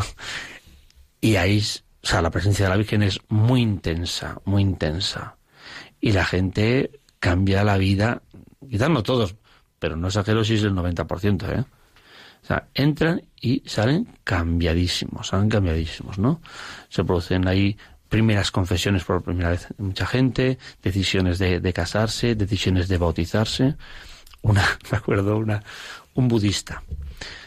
Bueno, un hombre que era budista, pero antes había sido masón, pero es que antes había sido brujo y maestro brujo, o sea, había pasado por, como San Agustín, ¿no? Se había hecho de todo, ¿no? Y todo lo hacía muy bien. De hecho, era tan budista que su maestro budista ya no sabía qué darle, pues dice que ha meditado todo, ¿no? Y entonces vino porque eh, su hija estaba en catequesis y entonces eh, era uno de los requisitos para que su hija diera la comunión eh, venir su mujer o él. Entonces su mujer dijo, vente tú también, ¿no? Y decía, su mujer decía, mire mi marido que es, es budista. Y yo, madre mía. Entonces, bueno, pues nada, vamos a, vamos a a fondo, ¿no? Entonces yo lo veía en primera, se ponía en primera fila así, con una cara así me miraba así serio, fijamente, y un poco, se sentía un poco atosigado, ¿no? Porque se miraba así tan fijamente, ¿no? Dios, este cualquier día, cualquier momento me salta al cuello, ¿no? Entonces yo en las predicaciones me empleaba más a fondo, tal, pero noté que no le hacía ni pizca gracia, ¿no? O sea, y, y pasaba, iba a otras charlas, a los vídeos, y siempre atento, pero, y yo dije, estoy fracasando, ¿no? el último día ya me empleé con todas mis fuerzas, él seguía con esa cara de serio. Dije, bueno, esto es un desastre. Sacará a la niña de catequesis y deja la iglesia. A la semana le pregunté a su mujer, digo, ¿qué tal? ¿Qué tal está? ¿Está enfadado? Que quiere bautizarse. Que quiere bautizarse. Le ha gustado tanto el retiro que quiere hablar contigo, quiere confesarse, quiere bautizarse. Digo, pues yo pensaba que me iba a matar. Entonces, asombroso, ¿no? Aquel hombre, de hecho, se bautizó en la elegía pascual, se bautizó, hizo el sacramento de cristiana y ahora es uno de los que llevan eh, el retiro espiritual Tabor, es uno de los que ayudan en ese retiro espiritual Tabor, que lo hace muy bien, ¿no? O sea, se producen unos cambios inmensos porque eh, los pobres en general, que sufren mucho, tienen necesidad de Dios, que Dios les toque el corazón, necesidad de abrir su, su alma a Dios, y ahí se producen una forma, las confesiones duran, no son confesiones de cinco minutos, ¿no? hora, hora y media, o sea, porque es que sacan todo, ¿no? Y lo necesitaban, ¿no? ¿Cuál es la mayor pobreza? Tú que ves tantas pobrezas, ¿cuál ves que es la mayor pobreza? Eh, es el orgullo, es el orgullo es el orgullo, porque el orgullo no te, no te deja la soberbia, el orgullo te impide eh, que te ayuden, ¿no? el orgullo es el que el orgulloso, que soy yo, yo soy orgulloso cuando no quiero que me ayuden, ¿no? Entonces, si no quiero que me ayuden, vivo solo, me aíslo. El orgulloso al final se aísla porque no pide ayuda. Entonces, si no pide ayuda, vive desvinculado, vive aislado. Y yo, yo creo en la pastoral del vínculo. Hablaba el Papa Francisco en la Amor y Leticia, en la pastoral del vínculo, así, yo vivo vinculado a mi familia, vinculado a mis amigos, vinculado a, mi iglesia, vinculado a Cristo. Y el que, se, el que es orgulloso se desvincula de todos, se aísla y se queda encerrado en su mundo. Yo creo que eso es la mayor pobreza. Porque el que pide ayuda, sinceramente, se deja ayudar, se deja guiar, pues al final sale de cualquier circunstancia, aunque sea muy, muy dramática. Yo he mencionado también a San José. ¿Qué, cómo os cuida San José? Porque Decía Santa Teresa, Iza José que cuanto se le pide alcanza. Ahí, la experiencia como de San José es que cuando faltan cosas le pide a él y llegan las que le ha pedido otras cosas eh, asombrosas, ¿no? De, desde la directora del comedor que, eh, que dice, se ha quemado la comida, no hay nada queda, eh, quedan 20 minutos y no hay nada porque se ha quemado, porque lo han hecho mal. Ay, Dios mío, la ronda, que están todos esperando eh, y ya no hay nada en la despensa, no sé qué. Y en ese momento, vamos a rezar a... Entonces dice ya, vamos a rezar a San José, pero es que habrá que ir a comprar algo. No, vamos a rezar a San José. Están rezando a San José y llega un señor que veía tener un cargamento de huevos. y, entra con un montón de cajas de huevos, ese día ya sé lo que de, de comida, tortillas, o sea que de esos milagros un montón. De, oye, que, que falta, eh, que hay que comprar el segundo y no tenemos dinero y no está el de economía y no, tenemos algo aquí para, dinero. Y dice, pues salgo afuera a ver si me fían, ¿no? Entonces sale afuera, dice, voy a ver si estas tiendas me fían para comprar el pollo o lo que sea, ¿no? Y según está saliendo llega una señora y dice, que, que, quería dar un donativo, y 300 euros, ya tenemos salvado el plazo de comida, así. Todos después de rezar a San José, o sea, San José hace unos milagros y nos cuida a todos de la forma, desde lo sencillo, concreto, como he contado, hasta lo espiritual. Hay una que eh, le llama eh, mi viejito loco. Digo, pero ¿cómo le llamas a San José? Tu viejito loco. Y dice, sí, porque para hacerme caso está un poco loco. de tanto que le pido, está un poco loco para hacerme caso. En esto, eh, por tanto, estáis experimentando de un modo muy especial la providencia de Dios, ¿no? Sí, sí, constantemente esto, o sea, esto sale porque, porque Dios hace unas cosas que nos deja asombrados, ¿no? O sea, nos lleva de un sitio a otro, nos va, ahora me estoy acordando de, claro, fue como fue. Eh, cuando ya terminamos de construir, eh, bueno, es que me acuerdo esta cosa, digo, pero qué, qué locuras. ¿eh? Mm, terminamos en un, sitio, había que alquilar un local, nos parecía muy bien, el sitio estaba muy bien, pero, pero hay que hacer una pequeña reformita. Y dije, bueno, pues esto, 20.000 euros, esto, tenemos cuatro paredes, pladur y ya está, ¿no? Pero empezaron a complicarse las obras, la cimentación, no sé qué, el arquitecto empieza, empezó a, a se va el presupuesto, el doble, el triple, y ya me llaman el económico y dice, esto es una locura, esto no puede seguir, esto hay que cerrarlo, esto. Y entonces, yo, pero ¿cómo vamos a cerrar esto ahora? O sea, hay momentos en los que dice, pero es que yo, no puedo cerrar esto. En serio. Mira, vamos para adelante y ya veremos cómo pagar. Pero ¿cómo se va a pagar esto? Dios, no, no lo sé, no lo sé. A rezar, a rezar y ya está, ¿no?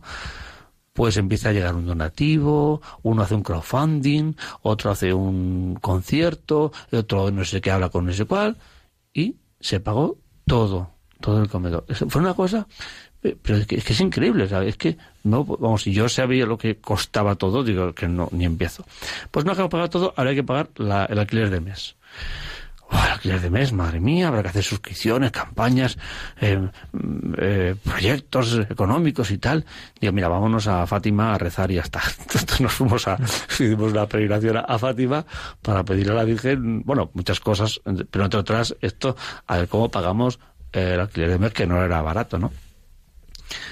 Volvimos el domingo, el lunes por la tarde se presenta un señor que hacía como cuatro o cinco años que no le veía, le había perdido. ¿no? Se presenta, estuvo en misa, quería hablar conmigo, pues tengo mucho lío, tengo confesiones, pues yo lo espero, una confesión, entonces, espero una reunión, pues espera, sí, sí, yo lo espero y tal. Le dice, esperar, pobre, dos o tres horas, ¿no? Al final digo, bueno, ¿qué, qué quiere usted, no?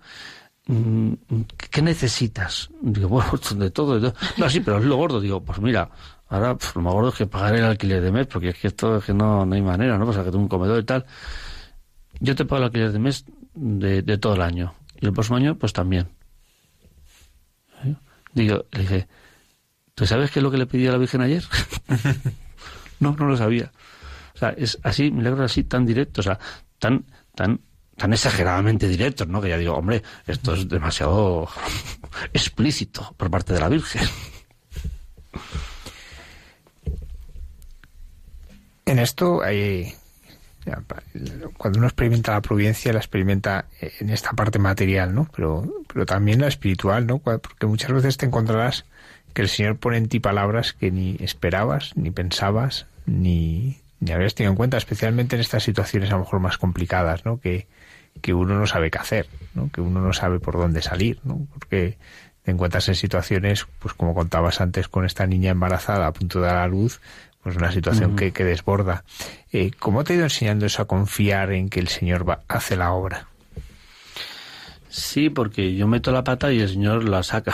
yo meto la pata y el Señor corrige todos los errores que, que yo cometo, ¿no? Y entonces eh, he ido aprendiendo que, que en el fondo no tengo que tengo que preparar muchas cosas, unas palabras estupendas o, o decir una frase magnífica que, que sea mágica, convierta, ¿no? Sino cualquier tontería que digo, luego la gente, la gente me dice, aquello que usted me dijo, y yo, ¿qué te dije? Y es una cosa, yo digo, pues qué bonito, pero yo es que, de verdad, será otro, no, no, lo dijo usted. Y aquello me cambió, digo, pues, pues la verdad es que me lo voy a apuntar porque me gusta también a mí, ¿no? nunca había pensado eso, pero es, muy, muy interesante, ¿no?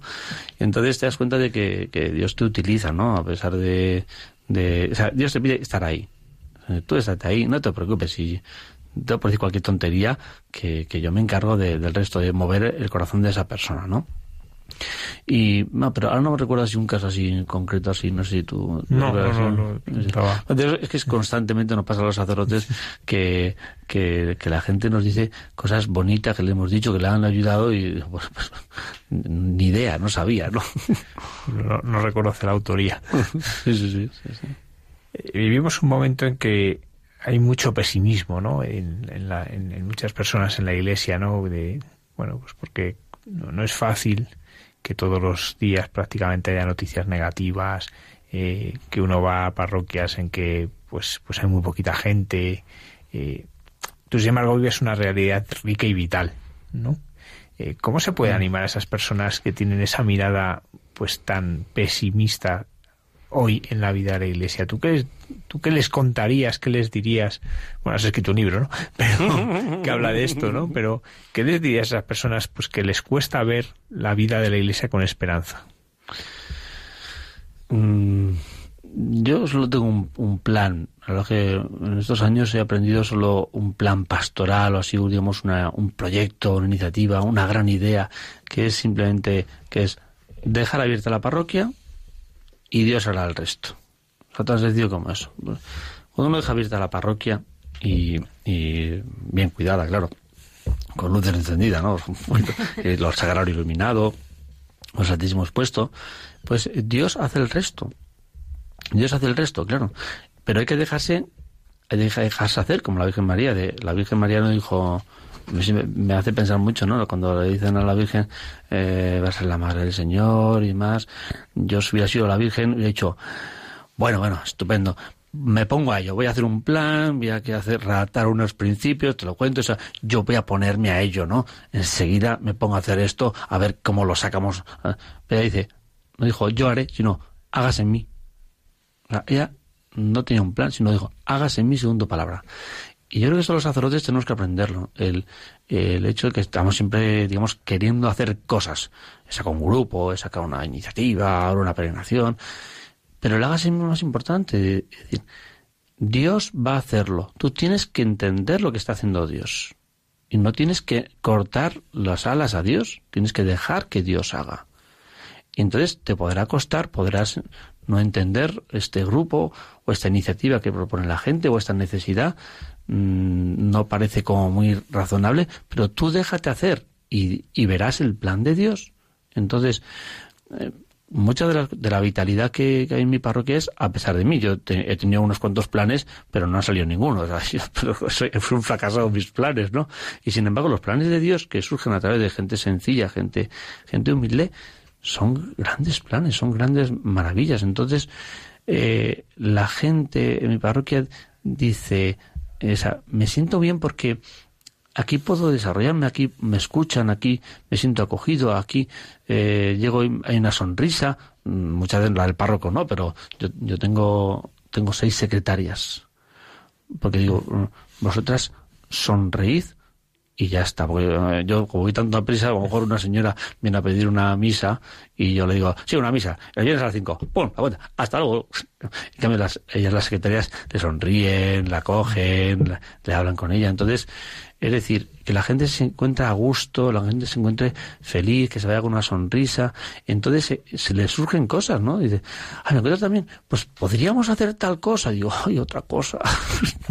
Pero te das cuenta de que detrás de esa ilusión ahí está eh, el Espíritu Santo, ¿no? Entonces surge mucha vida, no porque la haya creado yo, sino porque no cierro las puertas a nadie. No cierro las puertas ni de la Iglesia, ni de las personas, ni de las iniciativas de los grupos. Lo que dices en el libro, que me gusta mucho, dices que a los hombres nos gusta más hacer que amar. Y es verdad, ¿no? Es, es eh, eh, la técnica que domina, ¿no? La que, la que nos la que nos hace controlar todo, ¿no? El hacer, ¿no? Pero yo creo que, que lo que cambia todo es que solamente lo que es amado puede ser sanado y al final el Señor es el único que sana, ¿no? Y sin esa sonrisa y sin ese amor, pues no podemos ir a ninguna parte. Pero yo lo que quería preguntarte es, nos hablas de todas estas situaciones y, con una sonrisa parece que todas se superan, pero yo me, me encuentro enfrente de algunas de las personas que tú nos has descrito esta noche. Yo no sé si pudiera saltar la barrera del dolor, porque cuando yo miro a esa persona a los ojos, pues yo cargo con, con esas heridas también, ¿no? Y, y a veces, eh, mm, pues con todos esos sufrimientos y, quizá muchas veces no voy a tener respuesta, ¿no? ¿Cómo, mm. cómo, cómo saltas? ¿Cómo tratas esas heridas y esas personas que están sufriendo eh, eh, tanto, ¿no? ¿De dónde sacas la fuerza para, mm para, para poder creer que su vida pues va a poder cambiar, que hay esperanza, cargando con todo lo que esa persona siente. A veces nos cuesta mucho, a mí me cuesta, ¿no? El, el realmente ponerte ante situaciones de muchísimo desgarro y muchísimo dolor, donde además de escuchar, acompañar, pues tienes también que, que, que pensar que, pues que, va a cambiar, ¿no? Que, que, hay, que hay un horizonte, ¿no? Al, al que mirar, ¿no? Almudena, seguro que lo harías muy bien en mi parroquia, serías una voluntaria estupenda y seguro que harías tanta empatía con las personas que vienen que hasta seguro te pones a llorar con ellas y entonces ya se van felices. Pero lo que tú dices es, es muy cierto, es muy cierto porque yo recuerdo una, una reunión eh, en la vicaría y en Vallecas, ¿no? Que pues, están las parroquias un poco parecidas, ¿no? De, de dificultades, ¿no? Y un sacerdote joven, joven, eh, empezó a plantear, mm, me llegan tantos problemas, que si alquiler, que si malos tratos, que si no sé qué, que no sé qué hacer. Y empezó él a decir, ¿y yo qué les digo? Y, no puedo hacer nada, porque en muchas situaciones no puedo hacer nada. Y se puso a llorar delante de todos. Nos quedamos todos porque reconocíamos el mismo problema que tenemos todos, pero es que este hombre lo vivía con un drama tremendo no puedo hacer nada por tanta gente que me está contando sus problemas. Les escucho y no tengo solución. Y claro, nos sobrecogió a todos, ¿no? Y esa experiencia es cierta, ¿no? Que viene mucha gente con unas dificultades que, que, no, no, no la vas a poder arreglar y demás, tienes que ser consciente, ¿no? Pero entonces el primer punto de partida es eso, que, que no somos salvadores de nadie. Pero que yo sé que a ti te voy a dar esperanza y te voy a dar a Jesucristo. O sea, a lo mejor sigues durmiendo en la calle, chico. Eh, pero, eh, pero sé que puedo darte esperanza. Eh, una de las voluntarias de Caritas me dice, bueno, es que viene tanta gente. Últimamente han venido, como han venido muchos de, Venezuela, en el último, desde enero, que ha habido, se han incorporado 109, lo digo, estuve con las cifras, ¿no? 109 de, de, de Venezuela que están viendo asilo, están en un albergue, ¿no? 109 nuevos al comedor, ¿no? O sea, es que estamos desbordados, Caritas desbordados. Y me decía la voluntaria esta, yo no sé por qué vienen tantos, si luego no le damos tanto, porque al final le damos un paquete de comida, poca cosa. O sea, dice, y vienen a veces desde muy lejos y, y, te, y, y dije, ¿por qué? Si luego al final, además les ponemos unos filtros fuertes, una charla, una reunión, una visita, no sé qué, o sea que, en fin, que tienen que hacer un montón de cosas y vienen encantados. ¿Y, y por qué? Y, me dice ella, es que yo creo que vienen porque se les cuida mucho, se les trata muy bien. O sea, ya el hecho de venir y que una persona le escuche, no le juzgue, le tranquilamente cuéntame lo que sea y luego le dice, mira, vas a venirte a un retiro espiritual, mira, vas a hablar con el sacerdote y te va a escuchar, mira, vamos a, a tu hijo, vente, traerle tal. Dice, se van tan contentos porque les han, bueno, despreciado, tratado desde un punto de vista material, que dice, si es que al final los bienes materiales que damos son muy pocos, pero se van tan contentos que es que vuelven y, están encantados. Y es que tenemos una masificación de verdad, las escuelas son grandísimas y demás. Y yo creo que esta es la clave, lo que, lo que buscan, su situación material a lo mejor no se va a arreglar en, un tiempo corto, o su, pero la alegría que les da y la, la, ilusión que les da que alguien les ha escuchado y alguien les, ha sido muy amable, es que eso es nuevo para ellos. Eso es nuevo para ellos. Eso yo creo que es nuestra especialidad, de dar a Cristo. Don Álvaro del Portillo. Don Álvaro del Portillo tenía una paciencia que yo se la pido siempre, digo, dame esa paciencia que tú tenías, ¿no? Que él siendo eh, joven estudiante de ingeniería, eh, venía con sus compañeros a ayudar en el año 34, años muy duros de, la Segunda República, ¿no? Y el, el, obispo hizo un llamamiento, por favor, que venga gente a Vallecas porque estaban desbordados. Además, en ese momento era la única parroquia que había en muchos kilómetros a la ronda, San Ramón, ¿no?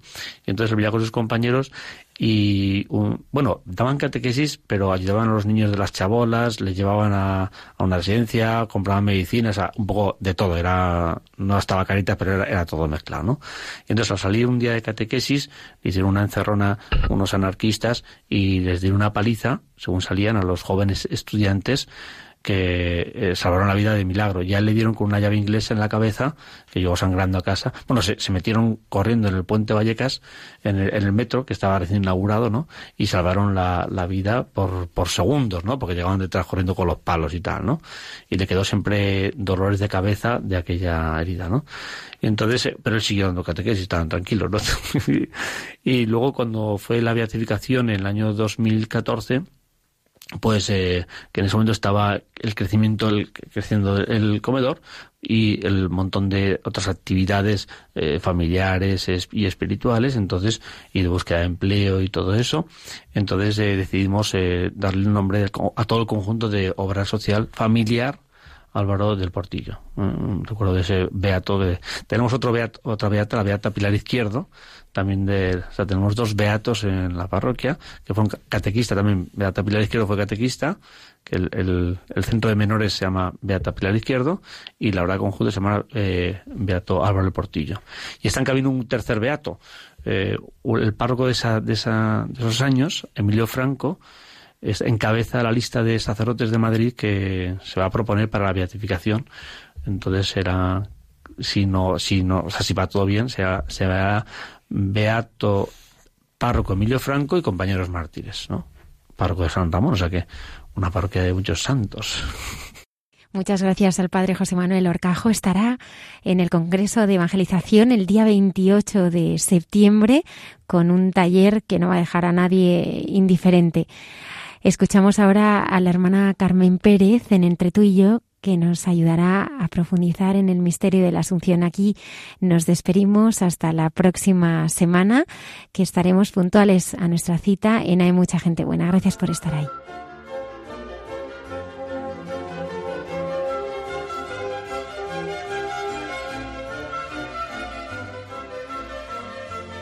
Buenas noches. Este inciso en el programa de Hay mucha gente buena, en el que José Manuel y yo disfrutamos mucho tanto cuando nos lo preparamos como después cuando nos lo comentamos, ¿verdad que sí? Sí. Porque bueno, yo disfruto hasta cuando no lo preparamos. en estos momentos de intimidad es que hoy, claro, lo que tenemos que hacer hoy es sentir la asunción de María a los cielos, ¿no te parece? Mm, a ver. Asunción diferente de ascensión. Asunción en el catolicismo es el hecho de ser elevada al cielo la Virgen María en cuerpo y alma. Ascensión, en cambio, es la, es la acción y efecto de ascender la subida de Cristo al cielo por su propio poder. Yo creo que, nada. Fíjate, esto, el otro día escuchando yo el, programa de Luis Fernando, eh, el del el catecismo, que es por las mañanas muy temprano, que a veces lo pongo para cuando voy a trabajar, que es muy interesante, yo lo recomiendo. ¿eh? No porque estemos aquí, sino porque es que además es muy interesante.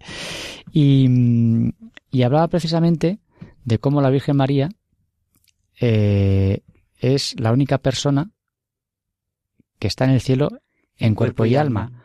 Y que todos aquellos santos a los que tanto queremos pues están en espíritu, pero en cuerpo y, alma, solo está la Virgen. Tenemos, tiene esa esa predilección, ¿no? Pues eso que estás diciendo es muy importante, José Manuel.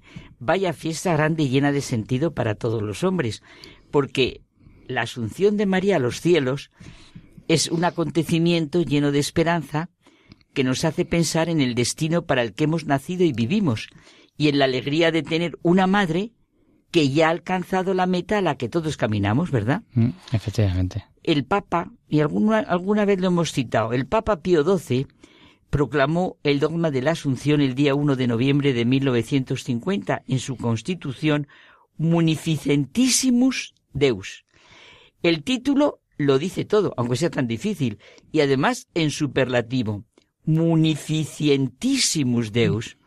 No hay medidas humanas para comprender la infinita generosidad de Dios, su esplendidez, su liberalidad, su prodigalidad. Ciertamente, en esta fiesta se ve la extraordinaria munificencia del Dios en el que creemos. La Asunción es un mensaje de esperanza Mm. que nos hace pensar en la dicha de alcanzar el cielo, la gloria de Dios y en la alegría de tener una madre que ha alcanzado la meta a la que nosotros caminamos.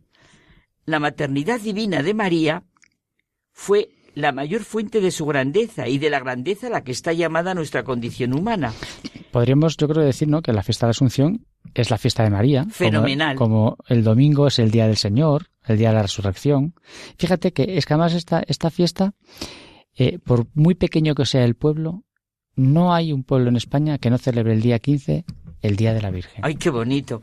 Y además es precioso porque fíjate, es verdad si lo pensamos que es como la más solemne de las fiestas, porque es que celebramos todos los misterios de su vida, la plenitud de su fe y de su esperanza, de su amor. En la Asunción tenemos presente a Jesucristo por todas las gracias que derramó sobre su madre y como corresponde ella. La Asunción de María es una participación singular en la resurrección de Cristo, nos ha dicho San Juan Pablo II. Es la obra maravillosa de Dios en la que se expresa de manera única lo que fue su redención, su redención de la creación, de la criatura humana. Dios es el que así redime, así salva, así glorifica. María, la llena de gracia, porque tuvo una enorme confianza en Dios y vivió de lo que era la voluntad de Dios sobre ella. María es la nueva Eva porque Cristo fue el nuevo Adán. Fíjate, desde esta fiesta no, quizás se ve con, con claridad ¿no? que todos los nombres los tiene ella. ¿no? Realmente, ante lo que ha sucedido, ante lo que ha suscitado eh, el amor a la Virgen, a la Madre de Dios, a la Madre de Jesús, eh, al final a la Madre de toda la humanidad, ¿no? Solo hay que ser razonable, sentir con el corazón, abrirse a la, como tú bien has dicho, munificencia. Qué difícil, ¿eh? Sí, De Dios. la palabra. Es decir, todos los nombres de todo lo bueno que puede existir en la vida los tiene la Virgen. Es verdad, es verdad. El puesto de María en el sentir, pensar y vivir de la Iglesia es fundamental. La relación de María con la persona y la obra de su Hijo nos expresa la relación nueva entre los seres humanos y de los seres humanos con Dios. Von Baltasar nos dice que quien quiera escuchar, observar, sentir, vivir el Evangelio, tiene que tomar las escenas en que aparece María tan en serio como todo lo demás. Todas las piedras del mosaico van juntas y se iluminan con la imagen de María. Me estás diciendo que acortar. Mm. Pues nada, que la respuesta de María es el ejemplo de la respuesta cristiana. He aquí la esclava del Señor, hágase en mí según tu palabra. Hasta la semana que viene.